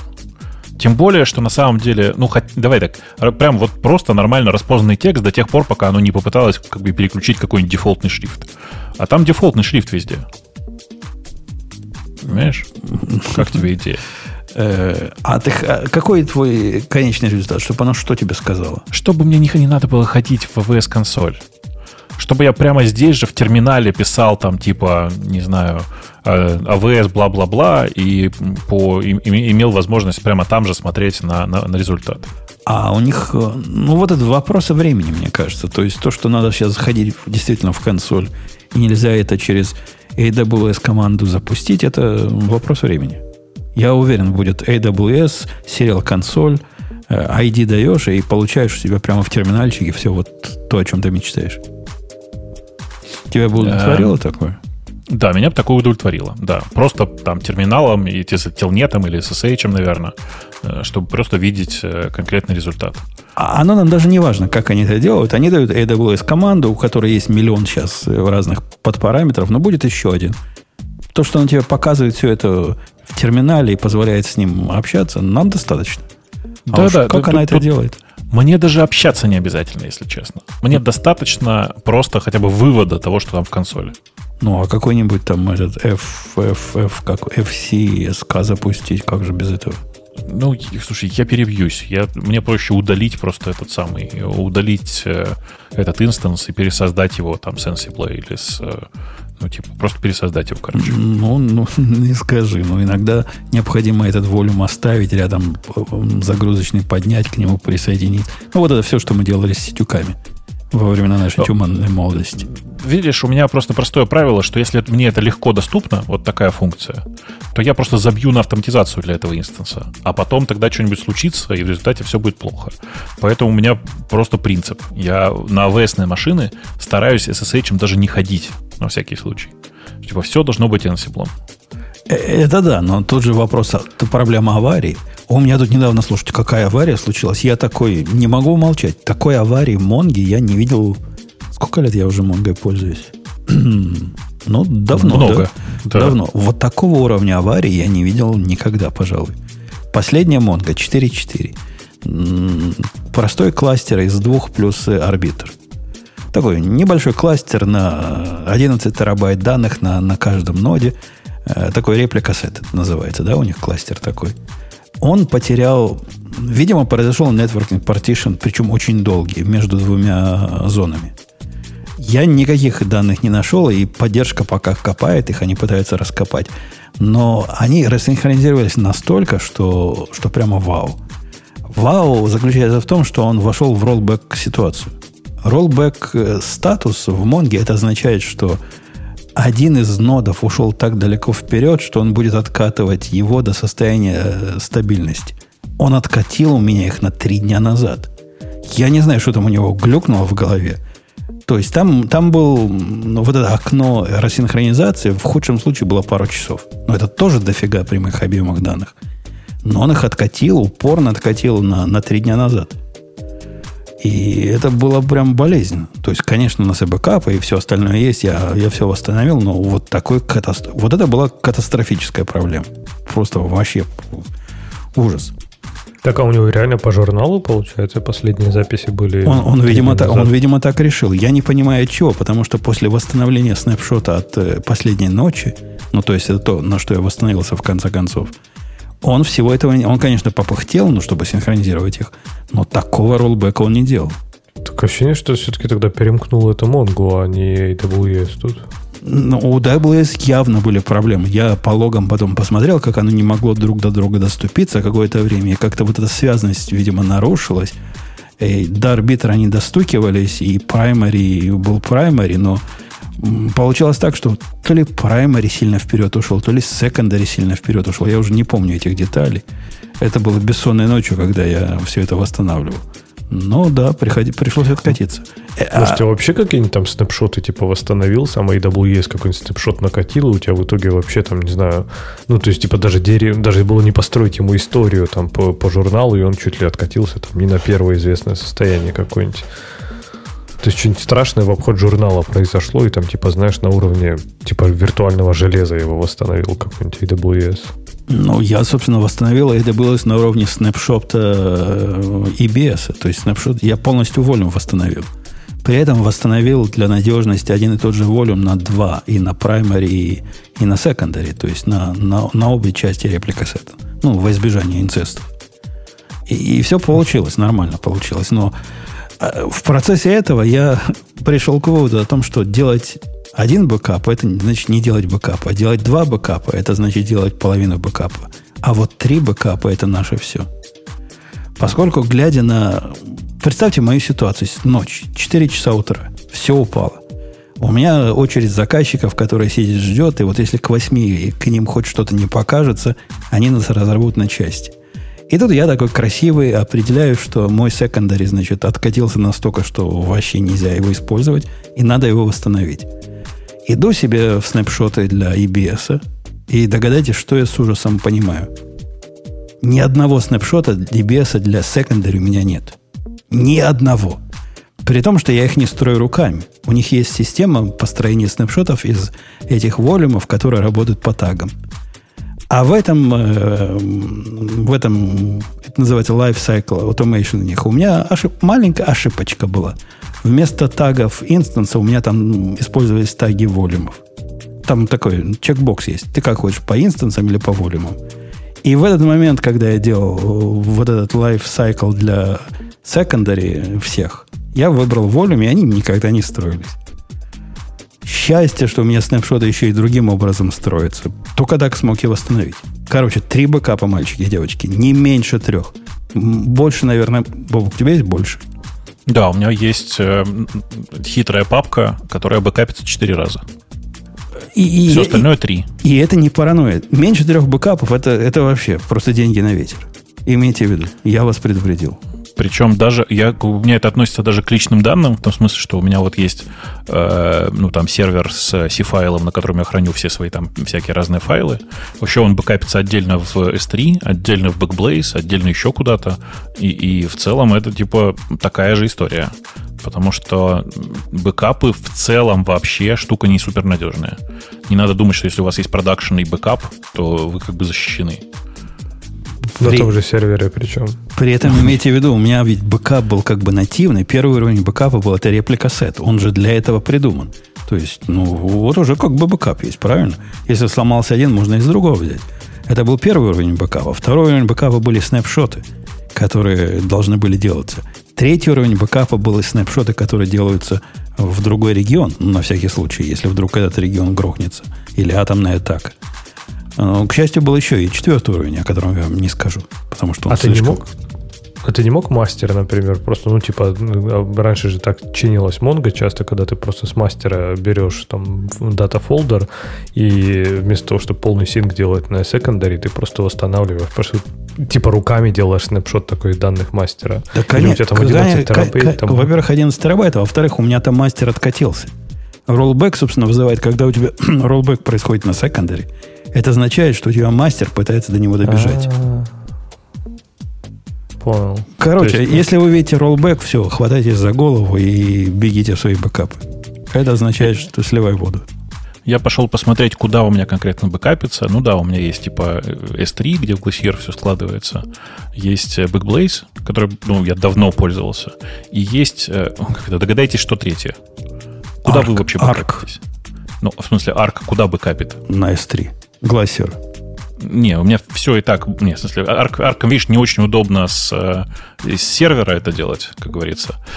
А, у меня, э, еще раз, есть S3, Glasshair, есть Backblaze, а третье, это у меня это чудесный совершенно сервис для бэкапов, который называется rsync.net. Ты видел его, нет? Я знаю о таком, да. Я, я не пробовал, но смотрел на него пристально он прямо такой гиковский-гиковский. Тебе просто дается, короче, юниксовый shell с э, просто, короче, доступом к твоему волюму поверх этого, в смысле, внутри там типа ZFS, поэтому ты, соответственно, можешь там слайсить как захочешь и делать все, что захочешь. И все, короче. А дальше ты просто поверх рсинком или рклоном все делаешь. А, я тебе сделал, Бобок. У меня есть еще, еще уровень следующей паранойи. Вот когда нас всех отключат от сети, и, и когда локальный ядерный взрыв порушит нашу коммуникацию, у меня в подвале все равно останется копия. Поскольку есть отдельно стоящий в своем собственном э, шкафчике э, Synology, такого рекового фактора, который вот только для этого и его 48 терабайт исключительно для того, чтобы собирать то, что надо для восстановления после ядерной атаки. Не-не, но это-то само собой. В смысле, конечно, у меня все эти данные еще и на Synology лежат. Не-не, я не но... про свои данные. Я говорю про данные мои, наоборот, в другую сторону. Там Synology один из первых этапов, а потом куда-то дальше идет. А тут Synology это последний этап. Это вот последний довод уже. Слушай, а интересно, а, почему Я предлагаю это все зашифровать, а ключ э, записать на дискету. Не, зачем? Распечатать на стенку повесить. Оно там зашифровано, и этот ключ я время от времени пытаюсь вспомнить.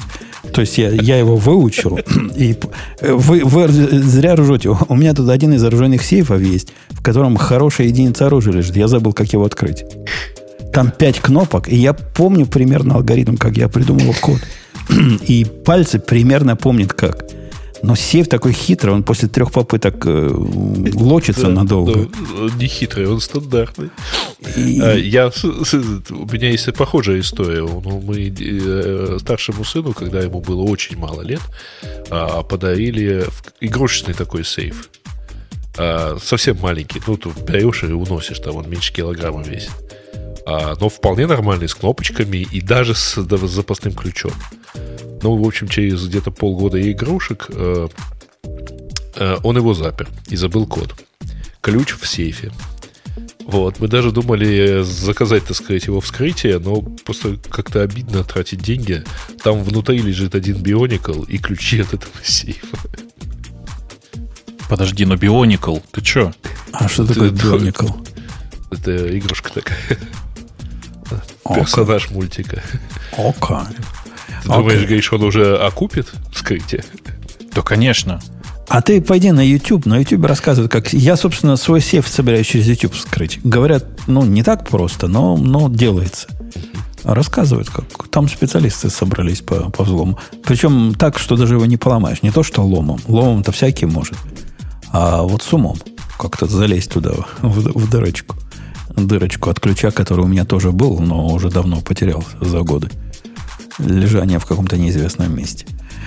Слушайте, можно я вас в неожиданную сторону поверну? Как бы я тут сегодня, видимо, на этом специализируюсь. Э, я за последнее время кучу своих мелких поделок, которые раньше писали все в Монгу, внезапно для себя перевел на SQLite. Вот не знаю, просто как бы вот что-то...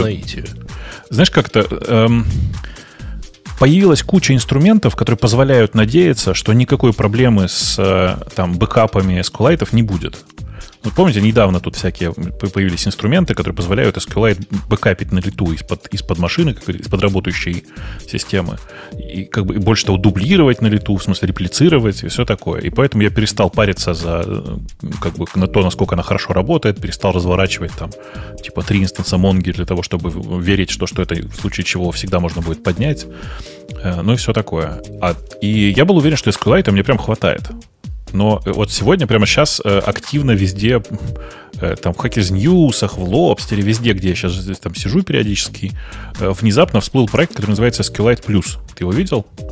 Вы его видели? Я про него чего-то слышал.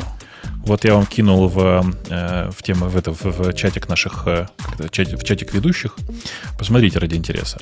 Это набор дополнительных функций, в смысле буквально функций SQL для SQLite, которая просто, ну, типа, я сижу и думаю, вот для чего, кто мог придумать, что мне это понадобится в SQLite? Зачем мне стати- статистические функции в SQLite? Ну, регекс тут есть, регексу полезно. Да. Регексы полезные, безусловно. Вот это единственное, что там полезного на самом деле есть. Потому что все остальное, ну, как бы вообще непонятно зачем.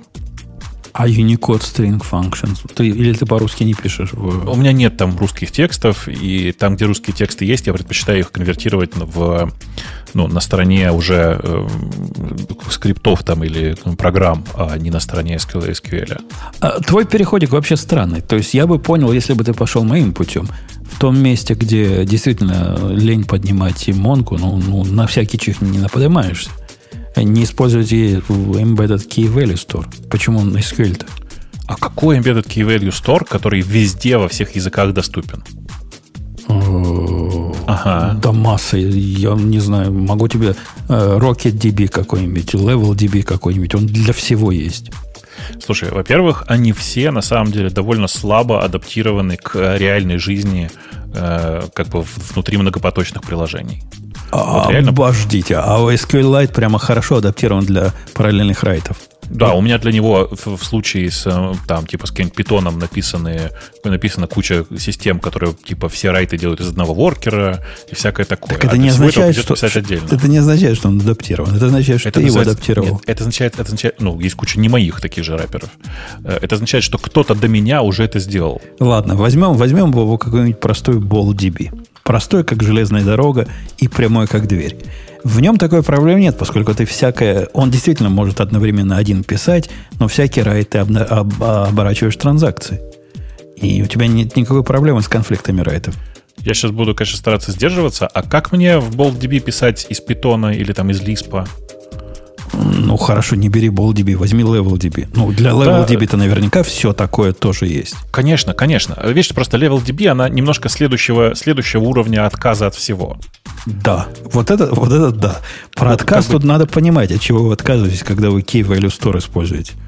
Ну, в смысле, у тебя просто остается один индекс, понимаешь? У тебя... А я хочу. Да, да, остается индекс, а все композитные индексы ты придумываешь при помощи специального формирования этого своего единственного индекса. Ну, да, ровно так. В остальном же, конечно, типа в среднем, работая с Монгой э, в мелких проектах, у тебя ни, ничего сложного вообще нет, и ты его используешь не как документ storage, да, а просто как key value с э, возможностью иногда типа искать по value. На удивление, много случаев укладывается прекрасно в ситуацию, когда тебе нужно key, key value store, как такой embedded. И таких случаев, на удивление, много казалось бы, они даже не очень и накладываются туда, когда не надо тебе второго индекса, когда все, что надо, это один индекс и, и один value store, ну, их много, особенно в небольших проектах. Согласитесь. Да, конечно, конечно, конечно. И, э, ну, особенно сейчас, вот в нашем нынешнем асинхронном мире, да, это как бы особенно легко все, легко и понятно работает, и ты как бы привыкаешь к тому, что тебе не нужно, значит, сложную логику в базе, во многом потому, потому что ты типа, часто, чаще всего делаешь какие-то веб, мелкие веб-штуки, там, связанные с вебом. Веб по натуре своей предполагает, что ты каждый раз работаешь, ну, типа, не хранишь данные в памяти, а там быстро взял, быстро положил и не переживаешь по этому поводу. И, короче, э, это удивительная история. Я не ожидал от себя этого, что я в какой-то момент откажусь от Монги, или там у меня в некоторых местах Redis был. Я и от Redis местами отказываюсь, потому что мне не хочется тащить сюда серверную архитектуру, ну, как лишний сервер с собой нести. Ну, ты посмотри на бейджер какой-нибудь, на, на, а, тебе для питона надо, да? Мне нужно, чтобы для всего. Ну, для как, всего. как можно ну, шире, чтобы было. Ну вот да, с SQLite тут трудно спорить, но наверняка можно что-нибудь найти. Слушай, ну, на самом деле нет проблем в эти SQLite ведь. Э, ты знаешь, да, что в SQLite можно... Там же тоже теперь есть э, JSON в э, value. Ну и в key тоже, без разницы. В смысле, там есть теперь JSON поля. Да я не против. Я просто не понимаю твоего основного, ну, так сказать, поинта. Это, это ведь embedded. Embedded по умолчанию имбедится одним процессом. Но какая тебе разница, для всего он или не для всего? Он для твоего процесса должен, для да, твоего питона но... должен подходить. Ну, все так. Ну, просто мне хочется, чтобы это была штука, с которой я могу работать из чего угодно. У меня есть там система, где настроена репликация SQLite. В смысле, что в одном месте работает SQLite, на другую машину он дуплицируется, ну, типа один в один. На той машине я хочу его ридить из другого языка. Ну, тут, тут ты уже... Очень странные кейсы, я понимаю. Да, Они да, долбанутые. Да. Ну, как бы... Долбанутые ну, это правильно слово, такие. Да. У меня пет-проекты такие, понимаешь? Э, и поэтому мне нужны странные вещи. Не, ну, казалось бы... Тут да. реально просится какая-то настоящая сервер базы данных. Хоть маленький, но настоящий, а не вот это партизанство, что ты накручиваешь. Ну, как бы с одной стороны ты прав, а с другой стороны, вот есть лайт-реплика, э, про которую мы как-то говорили здесь, которая просто тупо э, аккуратно реплицирует SQLite. И она просто работает, и непонятно, почему бы ей не пользоваться. Да есть миллион причин, я тебе могу привести. Я ведь не знаю твоего use case, поэтому могу сферических коней в вакууме привести. Вот тот самый партишинг. Как ты будешь с, с эвенчуальной консистентностью жить? Вот это все тебе самому решать надо. Ну да. Ну так а возьми продукт, который решает это для тебя уже. Который ну, что, Бобук, у тебя и, и плавающего мастера нет. То есть, если у тебя репликация, нет чисто прям, чисто прям репликация, вот прям репликация, репликация, репликация Не, нет, в смысле, репликация, ты понимаешь, да, что это не просто синхронизация, это именно репликация, э, с одной стороны, а с другой стороны, да, типа в тот момент, когда у тебя один из узлов начинает вести себя как-то не так, тебе нужно почесать голову и понять, что ты будешь с этим делать. Ну, я говорю, там не будет никакого, там, знаешь, ход свопа в мастер, поэтому... Не-не, а вот нет нифига. никаких не будет. Значит, если ты никогда не видел LightSync, значит, он, по-моему, lightsync.io, если я правильно помню. Это довольно странная такая штука. Это ребята сделали э, синхронизацию для SQLite, где ты писать можешь на любом узле. Ну, То вот, есть оно как вот, бы мастер-то-мастер, да. просто работать будет медленно. Ну вот как фракап теорему как-то как не, не да, получается. Да, да, да, да. Еще раз. Но это же такое, знаешь, я люблю трахаться. Э, но я тут скорее про другое хотел сказать, что вообще, я не знаю, как у вас, у меня в голове почему-то назначил, ну, появился довольно внятный тренд на отказ от лишних сервисов в пользу э, каких-то встроенных таких решений. Даже, ну, просто раньше всегда по умолчанию что было? Тебе нужно поднять маленький веб-сервер. Что ты делаешь? Ну, фигачишь значит, здесь Redis или Mongo, тут вот по-быстрому какой-то на, на любом языке пишешь простенький скриптик, который туда ходит, и все. Ну, в этой ситуации вот мне теперь почему-то сильно проще работать со SQLite. Не знаю почему. Я бы наверное. Дин, ну? Динамо, наверное, поднять уже сейчас, наверное, в наши дни. И туда все это фигачить. Ну, если тебя, конечно, не смущает зависимость от этого вот э, вендора. Нет, меня, меня смущает зависимость от этого вендора, потому что часть из него работает вообще на моих серверах где-то, и там может просто банально не быть Динамо. Я, я по этим же причинам, дружище, а, поднял... Э, у нас у Remark это BoltDB, это engine по умолчанию, и прекрасно работает. А один единственный плоский файл с одним единственным индексом, а ну, остальные ну, да. индексы эмулируются. И здесь он как-то боком немножко лег, потому что со временем много индексов стало проблемой. И я умышленно отказываюсь от э, разных э, pull-реквестов, которые подразумевают дополнение новых индексов, поскольку это большой геморрой. Однако, вот, например, в Secrets, вот в Safe Secret проекте в маленьком, там это так легло просто прекрасно. Там единственный индекс, который время ключ, больше ничего не надо. То есть индексы надо по времени уметь обходить и по ключу сравнивать. Болт подошел вообще, красота нечеловеческая. Ну, и MySQL наверняка подошел бы, но, но даже Bolt подошел. Да, конечно, подойдет. Конечно, в смысле, Bolt в среднем подходит везде, если ты пишешь на Go. Вот в чем история. Если у тебя только Go, и тебе не, не хочется никаких дополнительных там э, ну, нововведений с другими языками, то Bolt тебе подходит везде. Так и не надо никаких нововведений. Кстати, Bolt уже э, закончился. Вместо него есть B-Bolt, а самые модные используют Badger, который от диграфа. Я, я пока его ни в одном боевом проекте не использовал, но он вообще зараза такой быстрый. Он вообще конкретно быстрый. Слушай, он ты, очень ну, ну быстрый. Ну, Честное слово, вот, ну, я думаю, что у тебя даже в, как бы в ремарке на радиоте никакой нагрузки конкретно на базу данных в этом месте нет. Конечно. Я, я про быстрость э, упоминаю исключительно в контексте. Один из своих рабочих проектов, который э, пиндюрит триллионы записей в день, я оценивал в виде э, перевода на вот такой embedded store, и результаты оказались, ну, то есть с embedded с, с Mongo, которая могучая, там стоит в сторонке на embedded store, который вот тут рядом будет. Результаты впечатлительные оказались. Это делается. Э, ну да. Э, я еще периодически смотрю, есть такая странная штука, которая называется Ведис. Я не знаю, видел ты или нет? Видел нет, такую штуку? Нет, Ведис. Нет. Это очень забавная штука. Это э, ну, как бы полное повторение Redis, только оно embedded. О, о интереснее. Интересненько. Причем они написали, я не знаю, использовали ли они код от Redis, думаю, что нет. Но полностью повторили его протокол с точки зрения, ну, типа, полностью повторили его API, Э, у него тоже есть, это такая просто готовая библиотека, в смысле на, на плюсах написанная, которую, в принципе, можно практически куда угодно заимбедить. В частности, там, не знаю, для питона есть, для всего остального я периодически сам тут писал что-то. Но вот он поддерживает почти все команды Redis. Слушай, а нам, тут, нам, тут, предыдущего. нам тут Дмитрий пишет в чатике, что в SQLite, будучи open source проектом, авторы держат тесты приватными. Что, реально так? Ну, я не обращал на это внимания. Возможно. Ну, это, возможно. это же какой-то позор.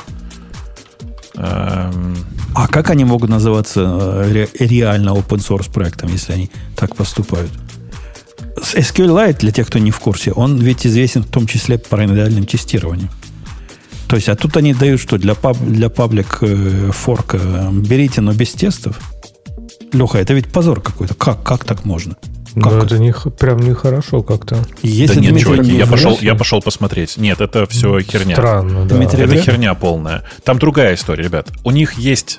Эм, Сертификация наверняка, да? Не, не, у них, короче, есть э, два проприетарных те- дополнительных тестера, с помощью которых они дополнительно тестируют синтаксис SQLite и всякое такое. То есть, типа, вот, ну, какая-то понятная логика за этим есть уже на самом-то деле. Но у них есть и, ну, нормальные тесты открытые. Ну, тогда То ладно. есть это, это, это не, для, не для предупреждения форка, это бред какой-то. Тогда нас просто Димон просто ввел, ввел в заблуждение. Конечно. Там, там, там тесты лежат прямо, прямо о, кто-то, вон, видите, скинул ссылку. Там прямо в транке лежат тесты, в смысле в библиотеке, в, в папке тест, и хреново туча, и все такое. У них есть дополнительная система тестирования что, в общем, важно, как мне кажется. Ну, это скорее, как знаешь, как типа ну, вот compliance какой-то, сертификат какой-то, да, на совместимость. То есть вряд ли это прям... Да не, они просто тест, дополнительно тесты... тестируют. У них есть да. тест harness, э, harnesses, которые, соответственно, типа тестируют все подряд. А, а это... а они что, да. в, в Меркурии что ли? Что у них транк-то? Или в, в Свене? Фозеле. Фозеле. Фозеле? О, ты забыл. Слушай, Боб, Бобок, да. интересная штука этот Ведис. Прям от ее пробовал? Она какая-то Конечно, вот... да. Да, я, я прям загорелся ее даже потыкать, но она немножко меня смущает. Во-первых, Почему? потому что исходники это один файл на C э, объемом 22 тысячи строк. А во-вторых, ну, он обновлялся последний раз три года назад. То есть, насколько он поддерживает, например, последние все фишки протокола? Нет, нет, Redis? последние фишки не поддерживает. Я как раз и говорил, что предпредыдущей версии. А, типа, окей. они гордятся... У них там формулировка такая, мы используем... У нас мы реализуем 70 команд из, из Redis. Но на самом деле я пока не столкнулся ни с чем, чтобы они не поддерживали. Окей. То есть они сознательно просто такой сабсет, который им нужен, поддерживают. Ну, ну да, ну типа у них там нет, э, ну типа, например, извлекания с блокировкой. Угу. Последний Знаешь, коммит да, был ты... в 22 декабря, Леха. Зря ты на него. 20 так года. Там, там самый главный файл. Подожди, ты куда смотришь? Я смотрю symisc vedis. И вот который vedis.c три года назад был комит. А vedisintro.c был 22 декабря. Комментарии поменяли. А, так это, это, это, это какая-то фигня. Ты посмотри, самый-то главный явно там, где 22 тысячи строк, это вот основной. Да, с чтением этого кода, конечно, будут определенные проблемы. Слушайте, ну это понятная же история. Это встроенная Надо библиотека, которую один раз написали, и она у них как-то работает. Что там поддерживать, еще не очень понятно. А у них, у, такая... них, у них так написано прям по-гошному все внутри. То есть э, комментарии занимают больше, чем, чем, чем сам текст иногда. А там прям кто-то приличный писал им. То есть, ну, реально это, это так. Э, короче, если вы вдруг не видели этот Ведис, то посмотрите. Он довольно неплохой. И я помню, еще был, э, вот как есть SQLite, а есть Unqlite. Unqlite. Э, это те же, ну, не те же, а какие-то дочи, ну, соседние чуваки с ними. Это просто такая key value база, тоже, ну, примерно, примерно такая же. Вот, как бы я их знаю две. Обе они как-то более-менее работают. Unqlite я даже пользовался довольно давно, правда. Вот, но пользовался активно. И... А что я выбрал-то сейчас? Случайно, что ли? Ой, нифига себе. Пошел смотреть на Anculite, а там, оказывается, есть э, э, доступ к нему из раста. Все, короче, надо бросать, все Нет, ты что-то я... другой выбрал. Потом. Я... Вообще не то. Я, не, я выбрал... Я что-то собирался выбрать, но кликнул не на, что-то не на то. Ну, согласитесь, выбрал я крутую штуку. Такая Которую из? А, называется ви, ви, ви, Великус.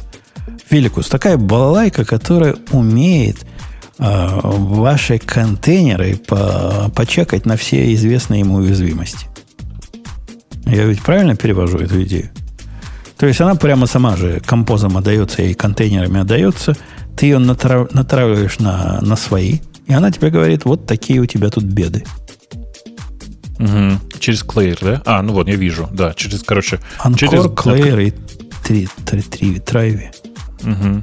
Через, короче, через готовые API. Да, это прикольно. Это прикольно. Типа, и прямо запуск, за, зафигачить в пайплайн куда-нибудь, гитлабовский, и вперед. Ну да, ну да. А, удивительно, что мне этот проект на глаза попался с 24 звездочками. Но имейте в виду, дорогие слушатели, и 24 звездочки достаточно, чтобы попасть в наш подкаст. Ну, он свежий, подожди, но это же... Он, он реально недавний. Там пару, самый, самый старый комит пару месяцев назад. Ничего удивительного, что у него всего 24 звездочки пока. Да. Как, как он попал к наш подкаст, это загадка большая. Наверное, кто-то мне где-то его посоветовал посмотреть. Вот так, так туда и попал. А, Бобук, ну а ты что хочешь выбрать? Или ты, Леха, или ты, Игорь? Кто-нибудь из вас? Кто Я сегодня уже выбрать? дважды вам менял тему, поэтому давайте теперь сами. Леха, менял, непонятно на что. У меня к тебе вопрос. Что, ООП хочешь попинать? Да нет. Тут есть другая, более ПХП? животрепещущая. Статья, которую твой, твой альтер написал. Животрепетать надо по поводу этой статьи о том, что никогда, я повторяю, никогда, ни в какой ситуации не используйте environment для конфигурации. То есть вообще никогда. Подожди, мы же уже про это говорили несколько раз. Но да. это от 31 марта 2021 года чувак говорит не использовать. Мы-то говорили использовать, а он говорит не использовать. Подожди, это ты, по-другому. ты ж топил за то, что не использовать как раз. Я? Да. да. Женя, я? да. Я? Месяц, да. месяц назад, с месяц назад с или чуть больше. С каким Сейчас контекстом? Мы, мы с тобой обсуждали как раз. Смотри, мы с тобой Ты обсуждали, говоришь, что, что мы белины объелись и вообще ничего не понимаем, и что вообще не сечем, и гнать нас надо из профессии, и что environment переменный – это зашквар. Да нет, не, не, да нет. Ты меня с кем-то путаешь. Я, может, там про секреты говорил в environment. Ну, в смысле, конечно. Так это же, это же одна и та же история. Ты что? О, такие, такие не, нет, нет, подожди, не про секреты было. Про ты секреты, топил... про секреты мы говорили. Нет, да сто процентов. Меня слушатели сейчас поддержат. Ты, Умпутун, ты топил за то, что э, это очень очевидно, что если ты что-то... Ты где-то там опечатался, ты рассказывал еще страшную историю, что ты что-то там опечатался в environment переменной, и если бы это был параметр приложения через вот dash-dash environment, она бы у тебя упала на старте и сказала, ага, ты не предоставил мне значение, приложение, а тут она типа ты его не предоставил, она все равно запустилась и все сломалось. А, я да, точно... звучит похоже на меня. А я сделал из этого вывод, что не надо их использовать.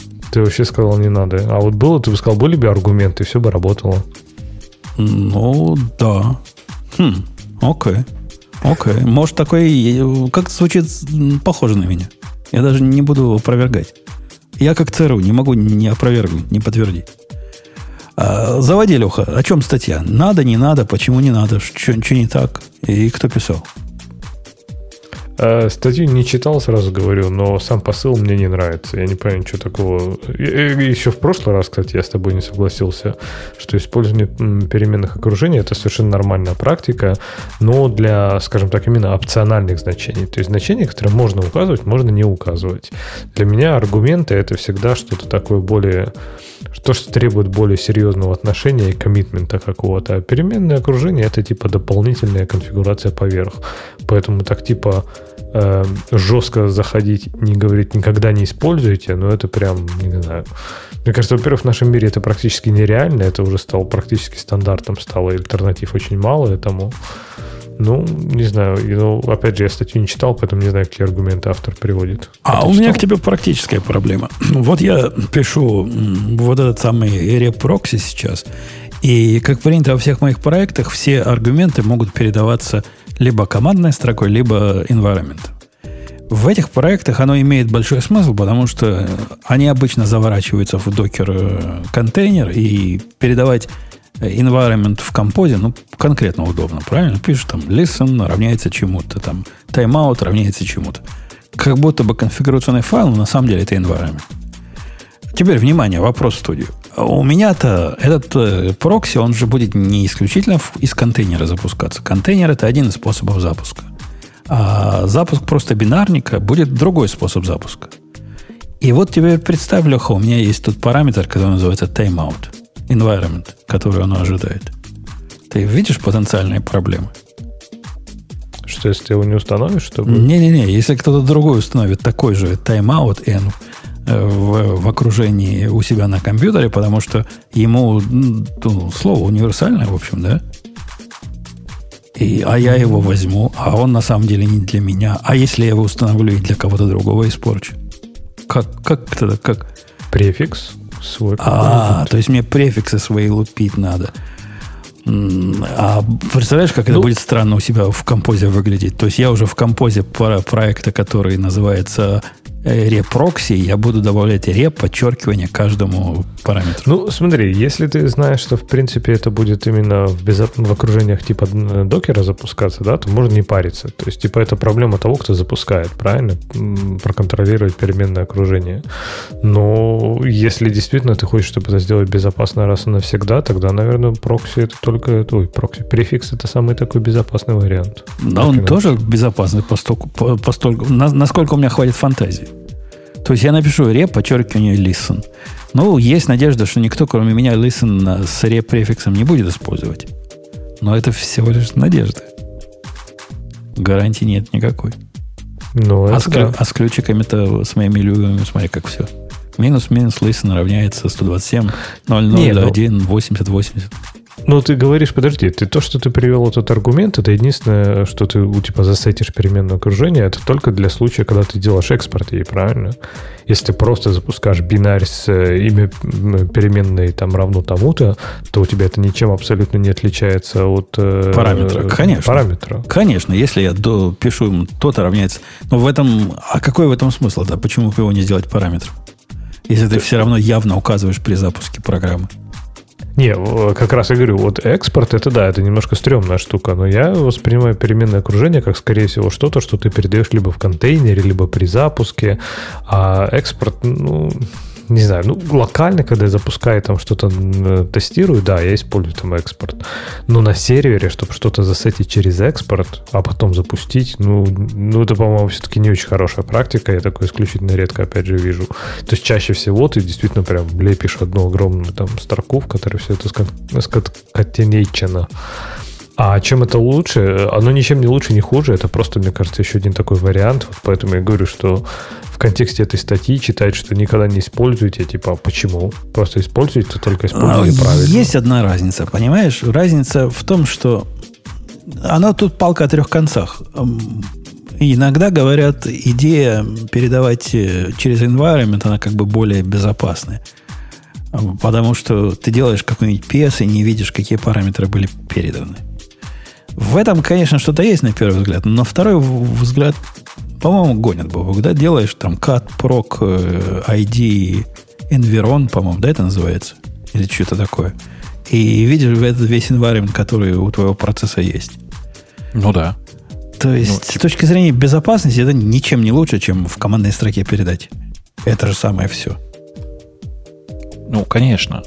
Но про это же и говорим, что нет на самом деле глобально никакого смысла сейчас передавать все это через переменные, делая вид, что это как будто мы где-то что-то от чего-то защищаем. Ну, положи ты конфиг рядом, да и все. Забей уже. А конфигом конфигурировать, ну, да, я, я свои высказывал уже, почему конфигом конфигурировать, особенно если программа подразумевается жить в композе, как-то выглядит кривовато. У тебя два конфига. У тебя уже есть один compose, ну, законфигурируй там все и так. Зачем тебе вот этот конфиг файл, который, как там слушатели пишут, пишешь, reproxy подчеркивание config равняется чему-то. Куда, куда его, где его? Или это он имеет в виду так в environment передавать? Ну, в environment он умеет передавать. А в env можно передавать такие сложные конст... Или их просто потом парсить надо? Ну, парсишь и все. Типа да. такой environment, который YAML на вход ожидает. Ну. Ну, какая-то дичь. Ты вредный очень просто. Ну, какая-то дичь. Э, автор тут, наезжая на том, что... Ну, первый его довод, насколько я понял, о том, что это глобальное пространство имен, в которое ты пытаешься внедриться. Может быть глобальным пространством имен.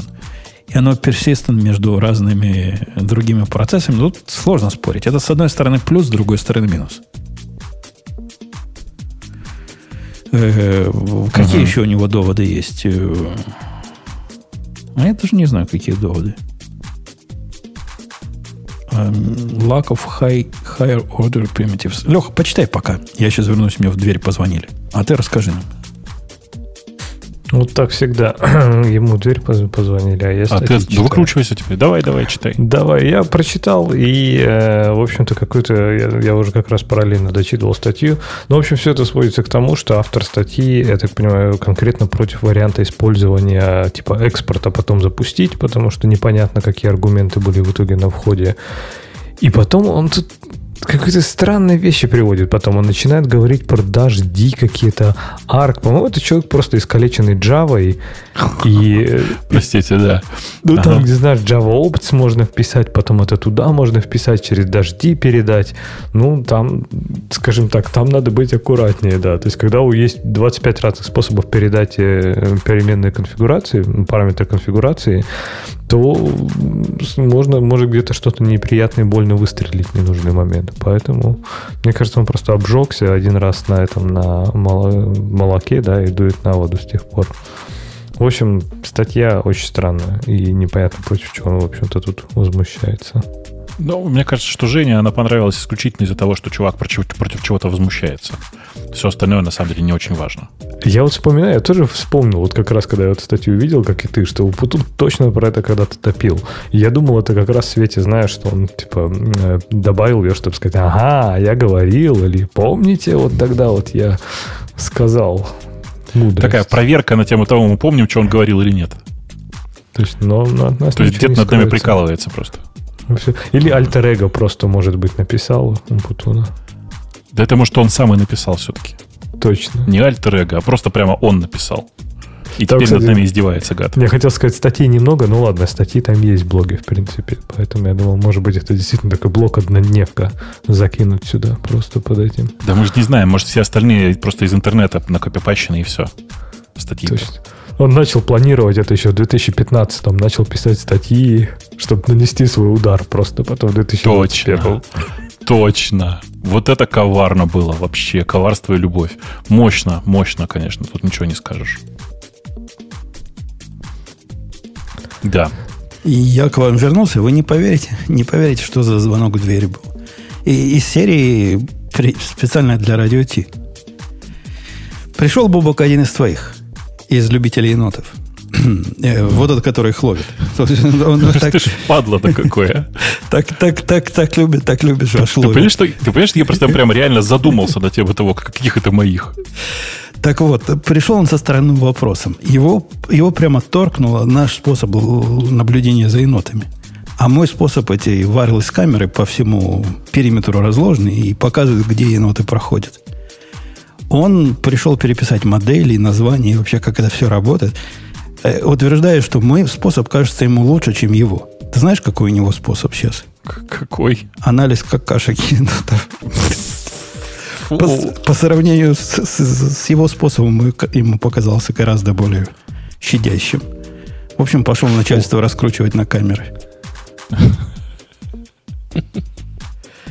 Все-таки, все-таки это, конечно, ужасно смешно, прости. Вся твоя эпопея с, с э, енотами ужасно смешная херня. Блин, я понимаю, что это на самом деле не смешно, когда они у тебя во дворе живут. В потолке, в потолке. Да. Во дворе бы я бы их не... В потолке. Похоже, еноты кончились все. Остались одни опоссумы, которые слишком тупые, чтобы в клетку даже зайти. Пока не, непонятно, как мы их выведем. А еноты, да, 9 штук. Было, было 9 штук. Куда ты их всех дел? Ну, семерых дел я, а двух мужик выловил. В, в лесок. Вывезли в лесок, там прикопали. Есть, ну, все как положено. По, чисто по российской традиции, да? Вывезли в лесок, да. там заставили его копать себе могилку, и, да? Именно Это так все. все и было, да. Так, так все и сделали. Да, причем по, по, по кровам ночи обычно это происходит. Я думаю, меня как... Представьте, 4 часа утра едет мужик в перчатках, пистолет на боку, сзади клетка с енотом. И ты вот полицейский его останавливает и спрашивает вообще, ты, ты, ты чего? Что в багажнике? Да. Это будет трудно, трудно объяснить. Сэр, сэр, ты, откройте багажник. Ты, ты, ты так молча открываешь багажник, а там енот такой завязанными руками. Спасите меня, спасите! Руками, я сказал руками, да, лапами. А у него как ручки, ну ты же знаешь. Ну, конечно, да, конечно. Я, я-то знаю что-то, конечно. Ох уж эти нежные маленькие енот енотовые ручки. А они не нежные. Он пытается через эту клетку тебя этими ручками и растопырены такие когти. Совершенно дикая, дикая зверина. да, И да. Ужас, ужас какой. Нет, нет, в смысле, если серьезно, то разъяренный енот, это, знаешь, мало не покажется. Это прям неприятное, неприятный чувак совершенно. Но есть э, в этой... Поэтому мы больше в не этом вместе. всем положительное нечто. В еноте? Ну, нет. Ну, то есть, да, в еноте есть положительная черта, даже если он озаерный. Но в том, что он не скунс. А, ты знаешь, скунсы гораздо более спокойные существа. Он на тебя навонял и ушел, а этот еще и кидаться на тебя будет. А, я вам скажу, у них есть еще большая проблема. И я косвенно намекнул, что эта большая проблема вызвала э, у меня укол от столбняка. Фига себе, он тебя покусал? Я, не, если бы покусал, было под бешенство. Но Поцарапал, от, от понятно, столбняка было. И об этом я расскажу в другом подкасте, об этой эпопее. Так что, да, полезное животное. Как там удивились, я пришел, они говорят, как, сэр, у вас нет укола от столбняка? И я почувствовал себя полнейшим лохом. Вот такой ты, Они, они так, так это подали, мол, как ну, у всех есть, а у вас как просрочился уже? Как так? Ну, ну, на 10 лет просрочился, ну, давно тут сидим. До этого с енотами не, не, не воевали. Э, окей, ну что, у нас, как по времени, пойдем тему наших слушателей? Да мне кажется, пора уже, да? Окей. Можем. окей, окей. Можем вполне там... Ага, так, в каком месте у меня тут тема? слушателей? А я их пытаюсь найти, где их выбрать-то. Подкаст, подкаст, темы слушателей. А, эта тема у нас, кстати, первая тема у нас есть э, в нашем списке. Я ее точно добавлял. Но, э, окей, значит, э, гид репозиторий PHP взломали, поместили там что-то ужасное. В результате репозиторий переехал на GitHub. Ну, потому что Чего? как-то там... А, Это погоди, а на чем, он был, на чем он был Ну, до этого? А он где-то был вот на своем э, сервере. Короче, причем э, э, там обнаружили два вредоносных комита, как пишет OpenNet, да, да, поданные от имени, как бы от имени э, Расмуса Лердорфа и Никиты Попова.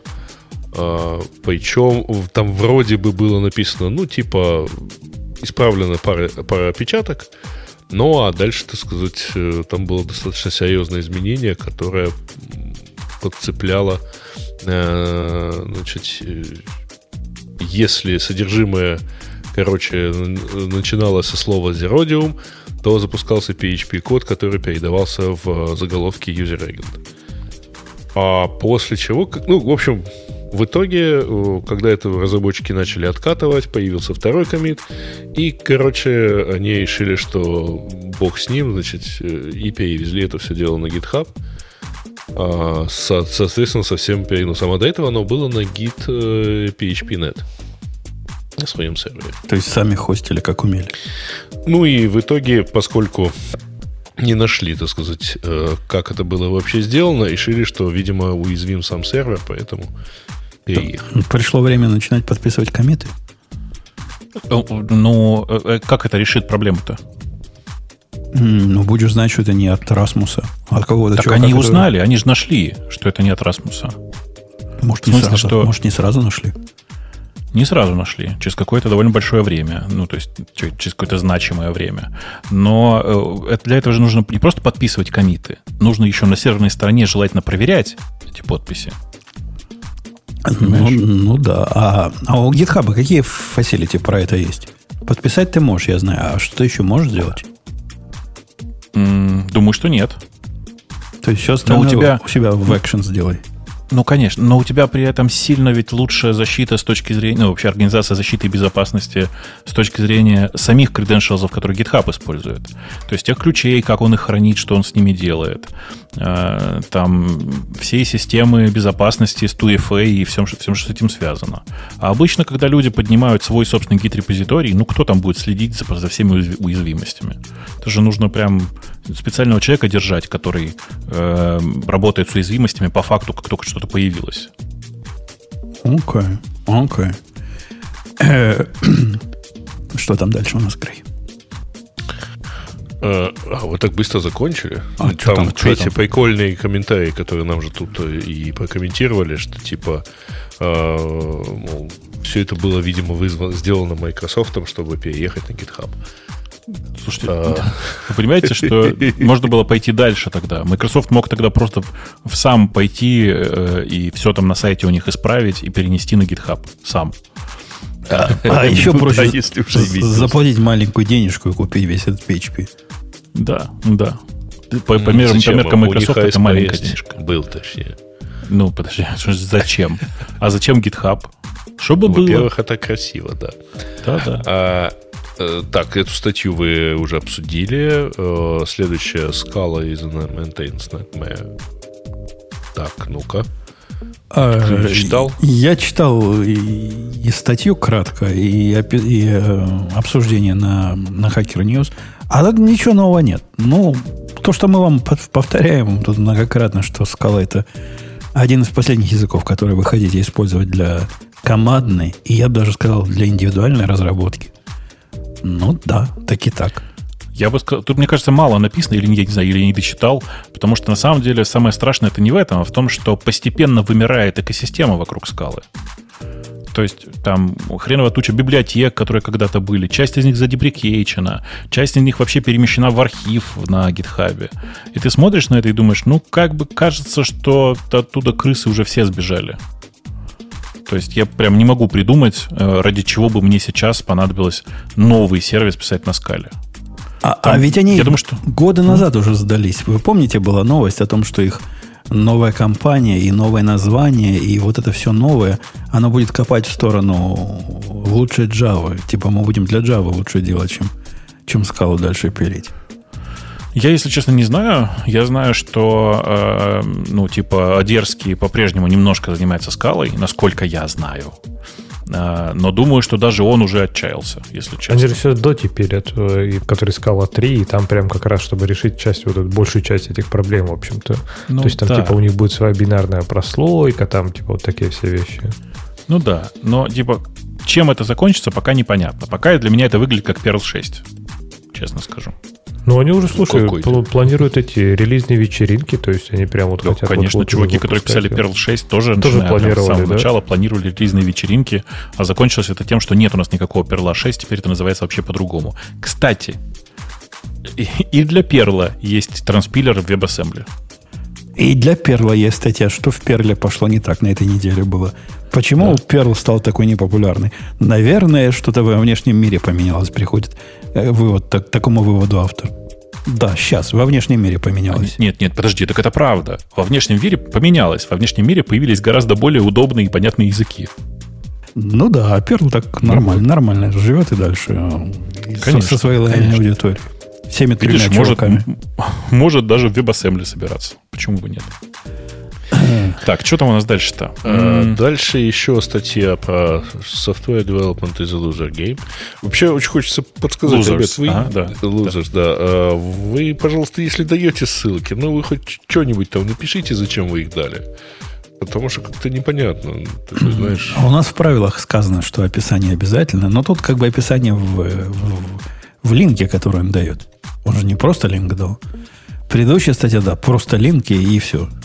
А тут э, какие-то слова есть. Нет, так а чем отличается предыдущее описание? Просто он, предыдущее описание было название и линк, а это линк, э, название залинкованное на статью. Ну, у меня ну, просто не, не в том порядке было, да.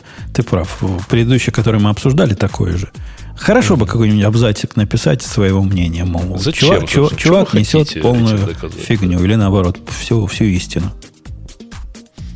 Да. Как-то так. А, ну, а тут, тут большая статья. Читали? Я ее даже ну, поставил. Ну, большая, ну, как много параграфов. А, я ее даже поставил в наши темы. Она так оформлена по-медиумовски. Текста мало, но места много занимает. Да.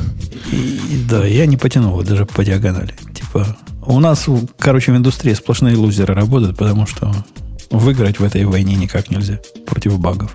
Они нас победят когда-нибудь всех. Угу. Баги останутся, а мы умрем. Э, следующая новость про то, что э, основатель Deno, э, которая является переосмыслением Node.js, основал компанию для, для этого всего.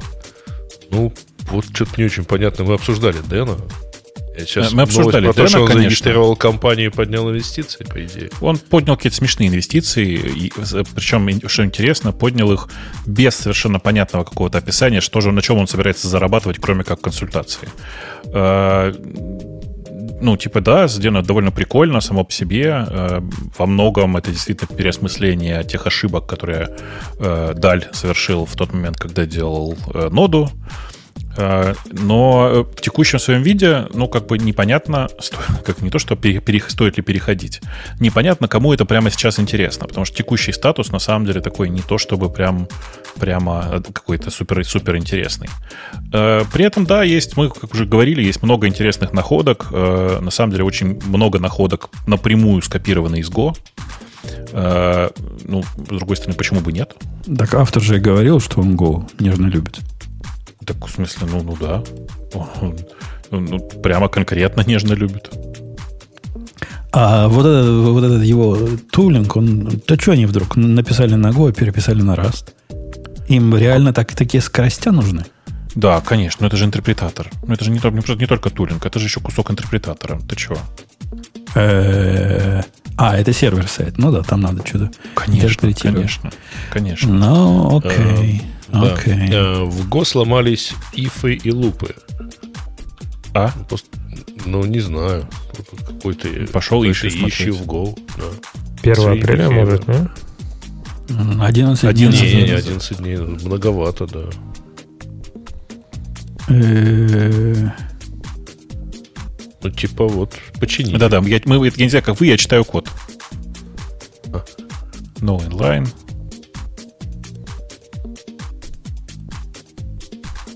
Какие там оптимизации, да, я так понимаю, все ломали. Судя по этому, по м, фиксу. Что-то там disable, какие-то там оптимизации, бла-бла-бла. То есть, и- сломались. я правильно понимаю, суть в том, что вот эту переменную, по которой они делают for, они внутри меняют как-то, это как-то не ловится там. Черт его знает. Какой-то тонкий кейс такой, да? Ну, не такой слушай, тонкий. Там, судя по всему, как-то оптимизатор что-то слишком дерзко оптимизировал. И если отключить было какой-то short circuit оптимизацию, то типа все компилировалось. То есть прям, слушай, действительно ифы поломались. Но Без это шуток. сравнение поломалось, не if, а сравнение поломалось в, при этом только с, в SSR режиме. То есть, видимо, да, тонкая, тонкая оптимизация где-то поломалась. Ну, вроде уже выпустили, да, хотфикс? Я так понимаю, закрытый ишу.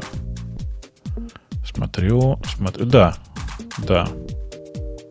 Так что починили нам ифы обратно. Не волнуйтесь. Как Но, но забавно. Сам факт, исп- согласись, забавно. использовать ифы благословляется, да. Э, окей, далее, далее у нас Так, что? дальше опять с- просто ссылка на статью про то, что что-то сделает э, Intel, что-то запустит. Нет, тут написано чего. Он антитоксичный voice чат. О, господи, опять.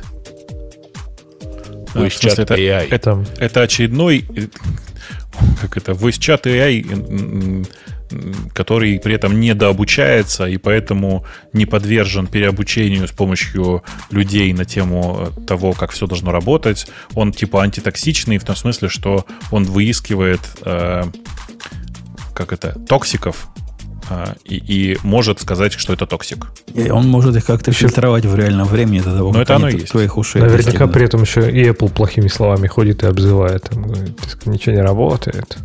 А Intel лучше, вот это все говорит, да? Как вы там будете в игры играть? Э, Это его хорошо научили. Э, Для этого, наверное, ифы. Впендюрить два ифа. Слово Apple, сразу вот это сказать, а все остальное AI. Да. Херня какая-то, простите. Пишите библиотеки вместо сервисов, если это возможно. Ну, такое себе, честно скажу. Ну, тут как-то оно все... пытаюсь понять, что ж такое, откуда. Ну, и я, я эту статью читал в свое время, когда я ее добавлял в наши темы. Она Статья нас- какая-то в такой супер э, академическом стиле написана. В академическом стиле. Почему А, оригинал, я имею в виду. Ну, она, она, она, она такая, как человека немножко оторванного от индустрии, и не есть некая тут смесь понятий. Сервисы, ну, согласитесь, если мы можем написать библиотеку, которую будем использовать внутри сервиса, мы, скорее всего, напишем библиотеку. Это дешевле, это проще, это просится само. Ну, подожди, он про это и говорит. Ну, мы, у нас нет такой проблемы. Нету такого. Я не знаю такого, чтобы писали сервисы в том месте, где можно написать библиотеку. Сервисы для другого пишут. Сервисы не пишут как то, то что ты пытаешься заимбедить свой код. Библиотека – это прямое использование, правильно?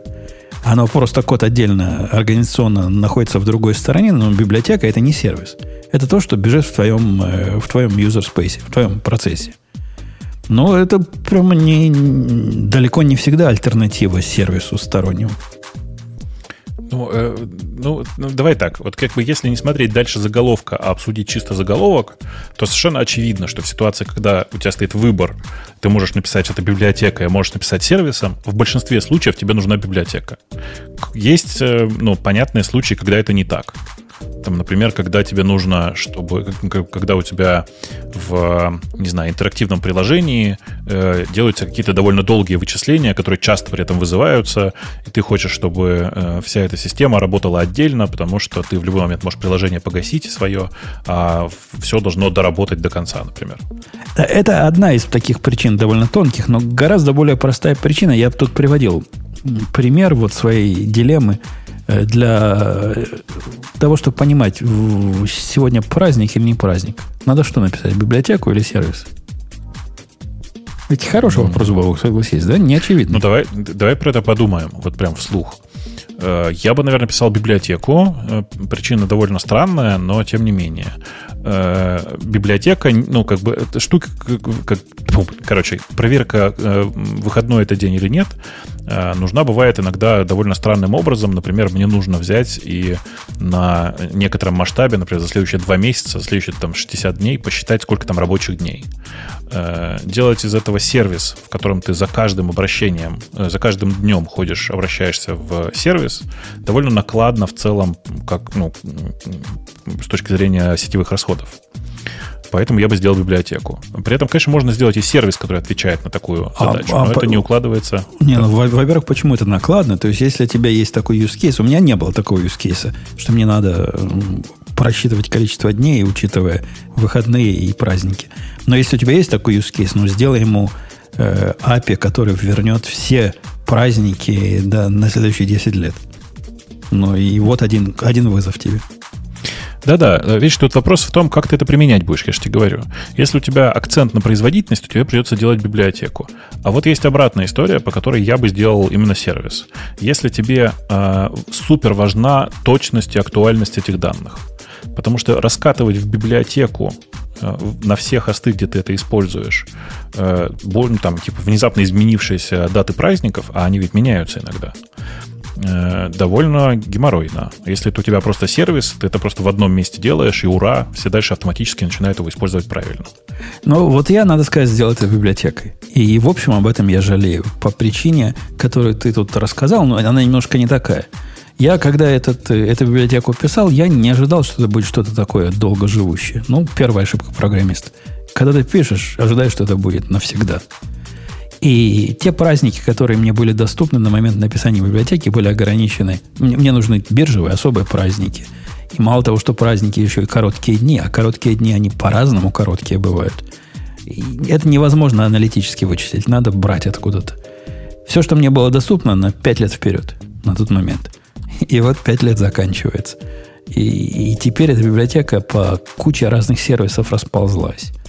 Э, включена туда. И находить, где она везде, и все это аккуратненько перекомпилировать, это еще та задача. Был бы сервис, но никакой проблем. Обновил какую-нибудь там табличку где-то, добавил новых праздников, и побежали вперед.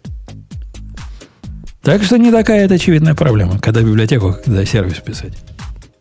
Э, да-да, в смысле, конечно, это не очевидная проблема. Но в целом, если у вас нет таких сложных кейсов, как бы вообще корнер-кейсов немного, то проще написать библиотеку. Э, ну, давай по-другому скажу. Я бы как сделал? Я бы сначала написал библиотеку, а потом, если бы увидел большое количество таких ситуаций, то с помощью этой же библиотеки реализовал бы сервис, и написал бы просто, ну, раппер, который эмулирует библиотеку по API, но ходит на самом деле в сервис.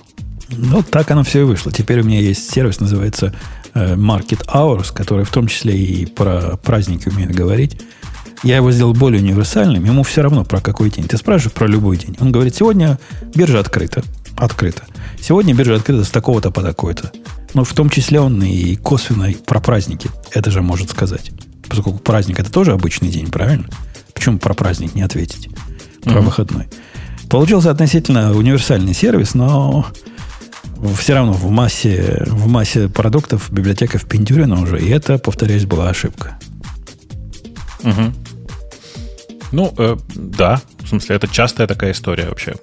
Таких развилок больше, чем библиотека или сервисы, потому что иногда ты думаешь, это фреймворк или библиотека, иногда ты думаешь, это там типа э, command-line тулза или веб-сервис точно так же. То есть у тебя много разных таких развилок, в принципе, программистской жизни. Эм, и, и от этого да. общий рецепт «пишите библиотеку вместе сервисов», он, он так, надо, надо сильно думать. Оно... Так там у чувака важная оговорка, если это возможно. Потому что я же любой скажет, что в твоем случае это было просто невозможно. Ну как, когда я писал, было возможно. Ну, Через пять лет стало невозможно. Да. А, чего? Камрад встроил э, целую игру в шрифт. Ой, слушай, э, а вот скажи, пожалуйста, а у тебя же тоже, да, есть э, Э, ну да, конечно, у тебя есть клавиатуры, у которых э, QMK. Нет. В качестве... Нет? Нет. знаешь, что такое QMK, да? Ну, Это да. такая, такая открытая прошивка, open-source прошивка для разных клавиатур э, которая на был, ты там можешь, в общем, много всего интересного наделать. Так вот, есть странные очень чуваки, которые придумали, как мне кажется, гениальное. Они встроили в эту прошивку Zork, текстовый квест. Знаешь, как работает? Открываешь ноутпад, нажимаешь сочетание клавиш, и твоя клавиатура тебе в текст в, этом, в ноутпаде пишет, ну, ты стоишь посреди леса, значит, слева от тебя находится болото, ну, всякое такое. Ты пишешь ответ, типа, пойдем на Go North, соответственно. Он тебе, соответственно, пишет продолжение. По-моему, это гениально. Встроить в клавиатуру игру я такого не видел никогда еще. Не, было бы еще круче, если бы они туда посадку на Луну впендюрили. Вот это Я думаю, бы... что это несложно. Это Кон... же несложно. Конечно. Правда. Может, самому такое написать на выходные. Ради этого придется купить клавиатуру с поддержкой QMK. Ну, вот эта новая, которая Glorious Pro, она же наверняка такая будет. А, я не помню. По-моему, да. По-моему, да. Если я правильно... Да-да-да. А там QMK. Она к тебе едет уже? Ну, никто не знает, когда она приедет. Как появится, так появится. У них же не, такая... они вроде первые, первые куски должны были уже отправляться, нет? Ну, никакого оповещения о том, что мне что-то поехало, я ни от кого не получил.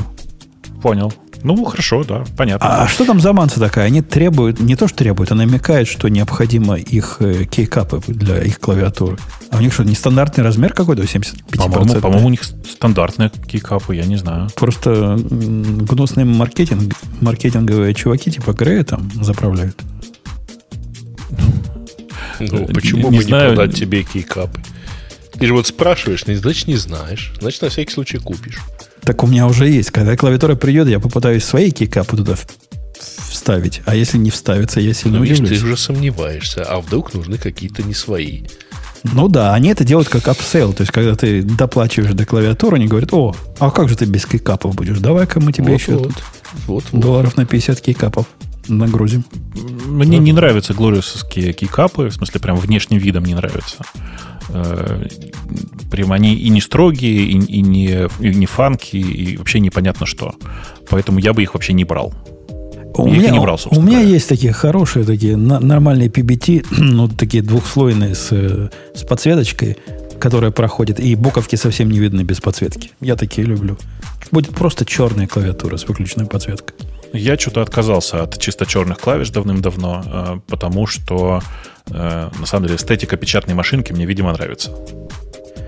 Ну, я, возможно, долго пересидел на разноцветных вортексовских клавишах, поэтому да. я теперь на черные посматриваю. Да, ты же видел, какая у меня сейчас, да, клавиатура по внешнему виду? А вроде ты чер... цельно-черная такая. Черную показывал, да, я видел да, где-то да, на да. рисуночке, где-то боком ее почему-то. Ну, ну так получилось. Я тебе еще рассказывал, что в Телеграме повернуть все можно. Э, да, тут у нас в чате начал, начался конкурс остроумия. Все показывают клавиатуру с э, играми, э, имея в виду старые компьютеры начала 90-х там, годов. Да и начала 80-х, в смысле, спектрум, помните, был такой? То есть, то есть они считают, что это то же самое, да? Конечно. Да. Okay. Они считают, что это то же самое. Надо сказать, что в современной клавиатуре процессор чуть помощнее. Молодежь. Чем за Чем, 80. чем Z80? Конечно. Ну ничего. Да-да. Это еще никто не вспоминает про 400, О, 4004. Сюбор. Сюбор вспомнили. Ну, Сюбор-то это же просто NES, правильно? Там что там? Да, там клавиатура была. Ну, была, да, я- у меня такая была.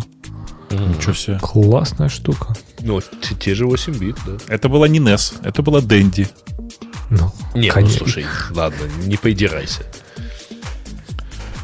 Но А, она просто да-да-да. совместимость ее с NES была 99 и 99. Но некоторые игры все равно не работали. То есть вот, вот с этими людьми я в одном... Они вот это все вспоминают импортное, а про наше все, значит, молчат, да? Подожди, РК, я, с, РК-86? я с Electronic KNC начинал, это считается? Не, кто, кто себе не паял... э, сам- РК-86, микрошу. Кон- Конечно, кто микрош это купленный. А кто не паял, тот тому вон из счет. Да ну, нет, в смысле, все эти паянные были так себе. Был БК-001. БК Ну, как 001 бы БК, покуп- БК-10, покупной был. БК-11. Покупной Да, был. да, да, да, да. РК-86 это, это да, ты берешь его, паяешь, что у пацанов покупаешь клавиатуру ворованную на в соседнем компьютерном центре. Да, ну, это был интересный процесс. Вы что? Конечно, был интересный процесс, но как компьютер он мне никогда не нравился. А обязательно Процесс ворованную потом? А где еще? Да. А где еще в Советском Союзе можно было взять клавиатуру, Семен Семенович? У меня была клавиатура от ES какого-то, не помню. И вместо Enter там было написано даже не вот, а какое-то такое другое слово на ES. как написано было. Возврат креветки, ВК. ВК, да, ВК было ВК. написано, Да. точно, да. Это Да. как бы вы ржете, а у меня, как бы я точно знаю, с с каких пор я набираю, не глядя на клавиатуру. Э, У меня точно такая же история, тоже ворованная была клавиатура, но от Роботрона. Там немецкая раскладка, Хуже, да. и как бы вариантов не было. Да. А, это же э, по- там Роботрон и ДВК-2, да, были аналоги? Там же Ну. вообще какие-то жуткие надписи на клавишах были. Да нет, в смысле, на русских, которые я потом уже видел, у меня была немецкая клавиатура, и поэтому, в смысле, такая прям настоящая Ну, У нас э, в институте в, в вычислительном центре были и ДВК-2, по-моему, и УКНЦ. Да-да. И там просто сложно было вообще смотреть. Тут у Экслера в, одном из, в одной из книжек э, был умный программист, который переделал, русифицировал, короче, э, компилятор. И поэтому у него весь, э, по-моему, Паскаль был там в хиле вместо while и так далее. Значит, все, все кириллицей писалось. Вот ощущение было ровно такое, плюс с сокращениями. И ты же сейчас смотришь не понимаю, ну, то есть я тогда смотрел, ни черта не понимал. Я все... Закрывал глаза и уходил в соседнюю комнату, там стояли искры. Э, э, эти 1030. Я все вспоминаю прекрасные кнопочки типа упр, рег и всякие вот эти вот, помните, были? А Ну есть да, сейчас клави- клавиатуры Так в одной из моих первых клавиатур, таких настоящих покупных, то есть которые не воровали. Ну, их украли, но просто украли так, официально потом в магазине продали. Были функциональные клавиши, и они были в виде левого, левой колонки в два ряда. Ну Сейчас- да, сейчас так так это- делают, И да? сейчас такие выпускают, да, есть такие. У, у Леопольда А есть это, несколько это у Искр, кстати, были такие. Да, да. F1, да. F10, F10, не F12. Не было еще F12. А я вот сейчас, кстати, смотрю тоже на этот э, э, у КНЦ клавиатуру, и там вот это Tab, Upr, Alf, Graph, Fix, POM, Ага. UST, ISP. И я понимаю, вот... Там а- не было а- главной кнопки. Сгл. Какой? Сгл? Нет, такой нету. Там есть Так, капс- R2. капслок. Не знаю, что это. Сброс и стоп. Но вот задумайтесь, вот нейтивы, они так вот и живут. То есть они смотрят на клавиатуру, они там видят вот это POM, UST, ISP, ALF, Graph. Да нет, у меня прям так написано Shift, Control. И у меня, ну не, ну есть PGAP. Ну, контрол же там CTL. А, ну хотя да, здесь контрол написан.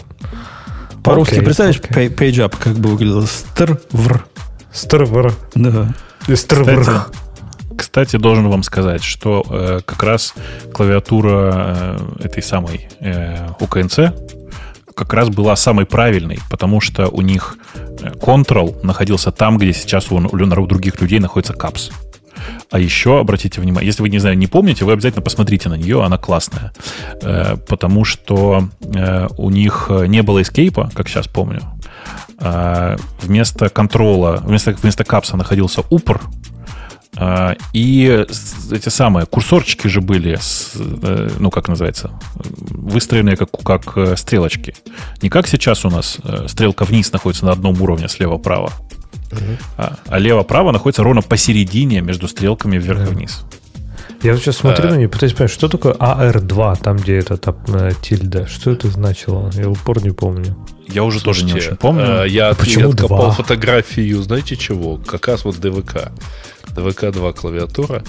А Там, значит, верхние эти, СБР, СТР, СТС, R1, C1, R2, PRD, PRM, ну это поем, видимо.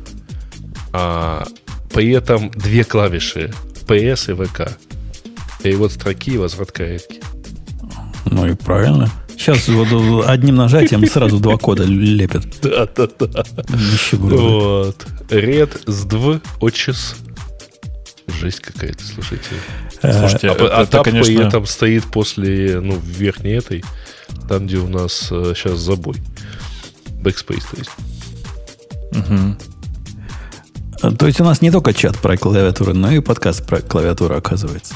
Да, конечно. Да-да-да. Давайте дальше, что у нас там осталось, что-нибудь интересное, нет? Э, А, Ubiquiti ведет себя неподобающе. Это мы обсуждали. Э, Самое начало. Так. Не британские ученые доказали, что видеоконференции негативно влияют на эффективность выработки э, коллективных решений. Ну, такое. Вот, вот. Ну, типа Э, люди с военно жильем принимают коллективные решения лучше. Да. Понял, Женя? Удаленно работать военно. Доказали ученые. Только там вывод какой-то странный, что надо заклеить камеру, и тогда продуктивность, видимо, вырастет. Но это Это у вывод нас у такой вывод. В оригинале да. такого вывода нет.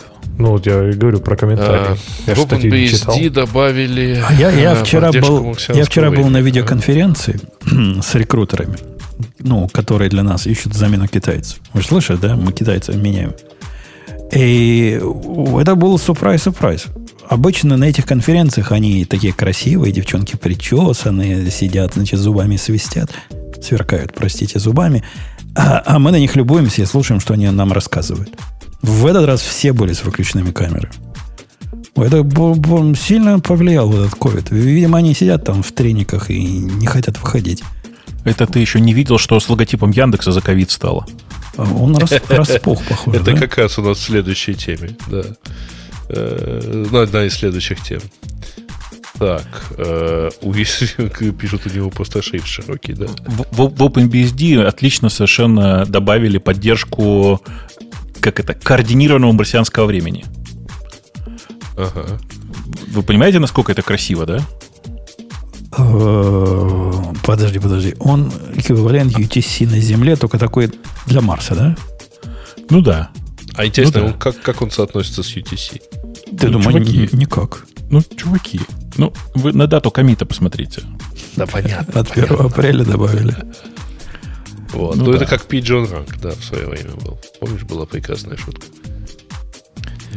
Да. Так, э, уязвимость, позволяющая э, на macOS выполнять э, HTML в тексты файле. Но она закрыта на самом деле. По-моему, она закрыта где-то в прошлом году. Была еще одна, кстати, уязвимость вот на днях, которая позволяет в любом письме сделать все, что угодно в MailOS, в MailUp. MailUp, Но да, причем не она- открывая да. письмо. Да, да, да. Она тоже закрыта, и там, собственно, ну, обсуждение заключалось в том, что она закрыта была за там, где-то дней 10 а, хотфиксов от Apple, но Apple до сих пор не выплатила бакбаунти. Мгм. То есть 9 месяцев на то, чтобы это все дело оплатить. Ну, да. Ой, слушайте, а мы, мы дошли практически до конца, потому что тут майнеры умудрились, это было, э, по-моему, это сперли, кстати говоря, из, э, Из канальчика вашего из нашего, гиковского канальчика, да. Вот, э, про то, что майнеры решили поживиться за счет GitHub Actions. А, и Sublime Text 4. Ну, Sublime Text 4 мы как-то обсудили в процессе. а, или это мы, было до? опустили до, мы опустили до. Слушай, кстати, у меня не, не захотел запускаться твой файлик. Мораль А простая. я тоже, Э, кстати, не запустил. У меня работает, ничего не знаю. Э, Мораль простая. Они, видимо, его прошивают. Если вы хотите узнать наше мнение, хотели бы узнать наше время по, мнение по поводу Sublime 4, вы бы пришли до эфира. немножечко до эфира. Ровно в 23.00 по Москве мы каждый, каждый раз начинаем. Суббота, 23.00. Всегда в прямом эфире записывается этот подкаст. Э, вы пропускаете много интересного, если не слушаете его с самого начала. Э, про А иногда не историю... пропускаете ничего, да. Да-да, ничего иногда не пропускаете, это правда. Тут лотерея, как повезет. Жень, ты посмотрел на эту историю с экшенами-то в гитхабе? Я у тебя даже, у нас даже в том месте, в который, если вы не можете дождаться обсуждения гиковских тем, можно в процессе недели на них потрепать. В Daily Geek News э, канальчике Daily Geek News, да, в Телеграме точно так же.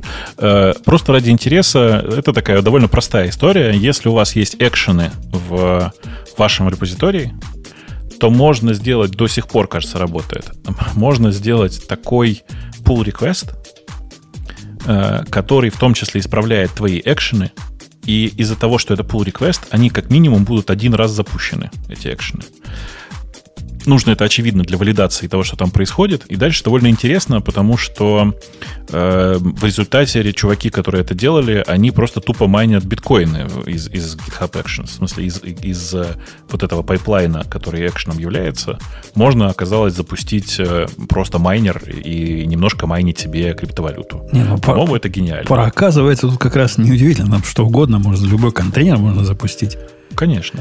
Просто а, вопрос в том, насколько это эффективно. Вот вопрос, это пер, эффективно. первая часть, когда ты говоришь поменять экшеном, поменять э, параметры. Это, вот это я не понял. Если у меня в экшенсах запрещен экшенс на pull request, ты меня тоже обидишь?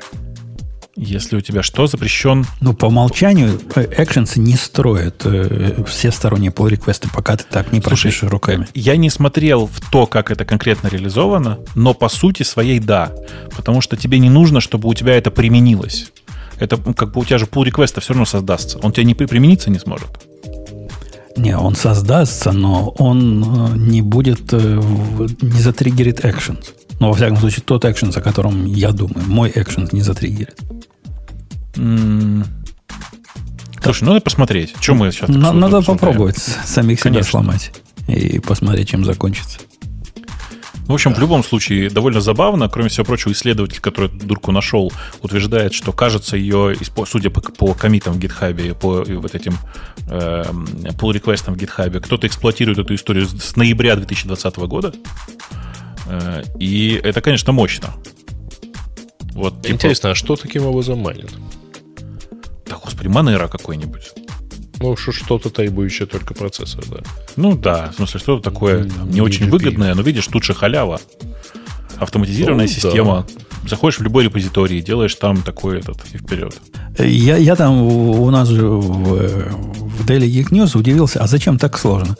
Ну, пишешь систему, которая автоматически создает аккаунт, правильно?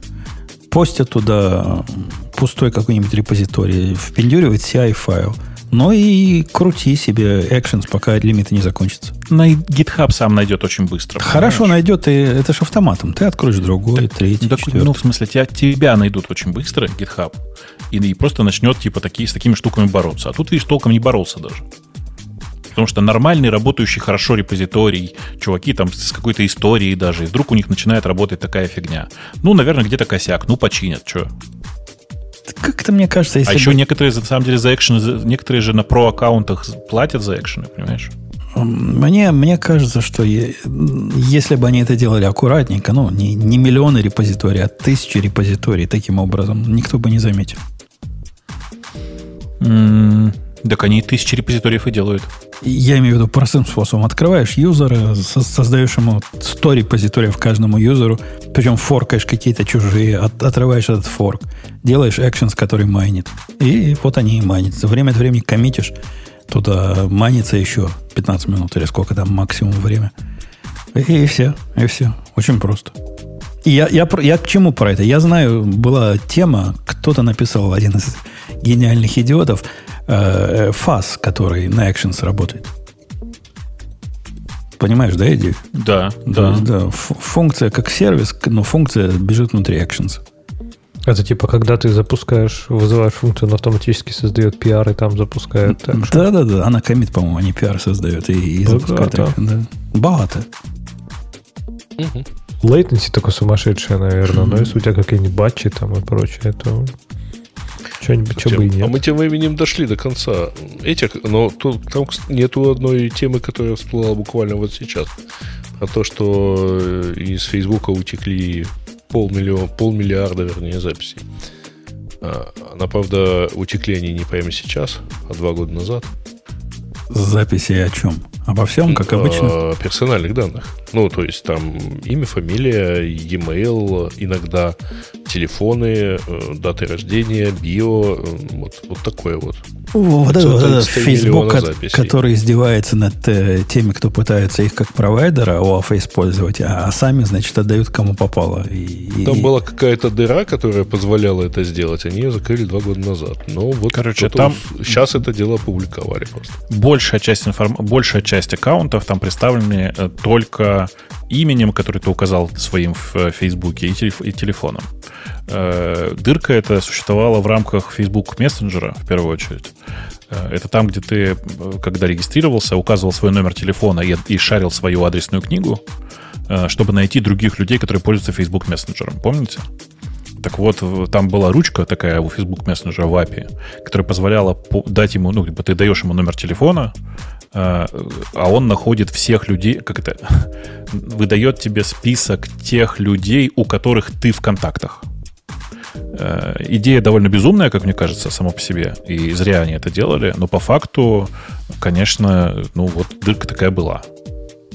Ну, окей. Бывают дырки даже в. Они там еще профили выдавали, но профиль могли проиндексировать и попасть в, в, в связаться с твоим номером телефона только если он публичный. Ну, то есть открытый профиль. Ладно, похоже, мы все темы обсудили, обсудили, обсосали. И Ксюша так и не пришла, хотя больше, чем час прошел с начала выпуска. Не, она же писала, что ее не будет. Где она писала? Кому она писала? В чатике она писала нам всем. А где же я был в это время? Не знаю. Но... Она смотрела Хана, а Хана смотрела в окно. Ну ладно, раз, раз Ксюшу не ждем, больше будем тогда расходиться, если ты, Алексей, да. не против. А мы видим, когда ты мьютед самого себя. Тут теперь пишется. Так да. видишь, педалька-то у меня не завелась по твоему совету. Вот mm-hmm. Приходится с... по старинке кнопочку нажимать. С педалькой надо, надо, конечно, подумать, подумать. Мы, мы педальку тебе придумаем какой-нибудь интерфейс могучий, а в нем будет педалька. Точно. Потому что интерфейс у тебя все равно есть же, правильно? Ты по USB же отдаешь. Ну, а вот. куда же он денется-то? Да, я как раз недавно видел какой-то интерфейс, в котором есть педалька. Да? Да, да. А, а как он там, что он там разрывает? Какую цепь? Не USB же. Ну, то, то что надо, то и разрывает. Э, давайте на этой оптимистической ноте мы с вами до следующей недели, не гиковского выпуска, может, придет прекрасная Екатерина. А может и нет. Пока. Крути. Пока. Пока. Пока.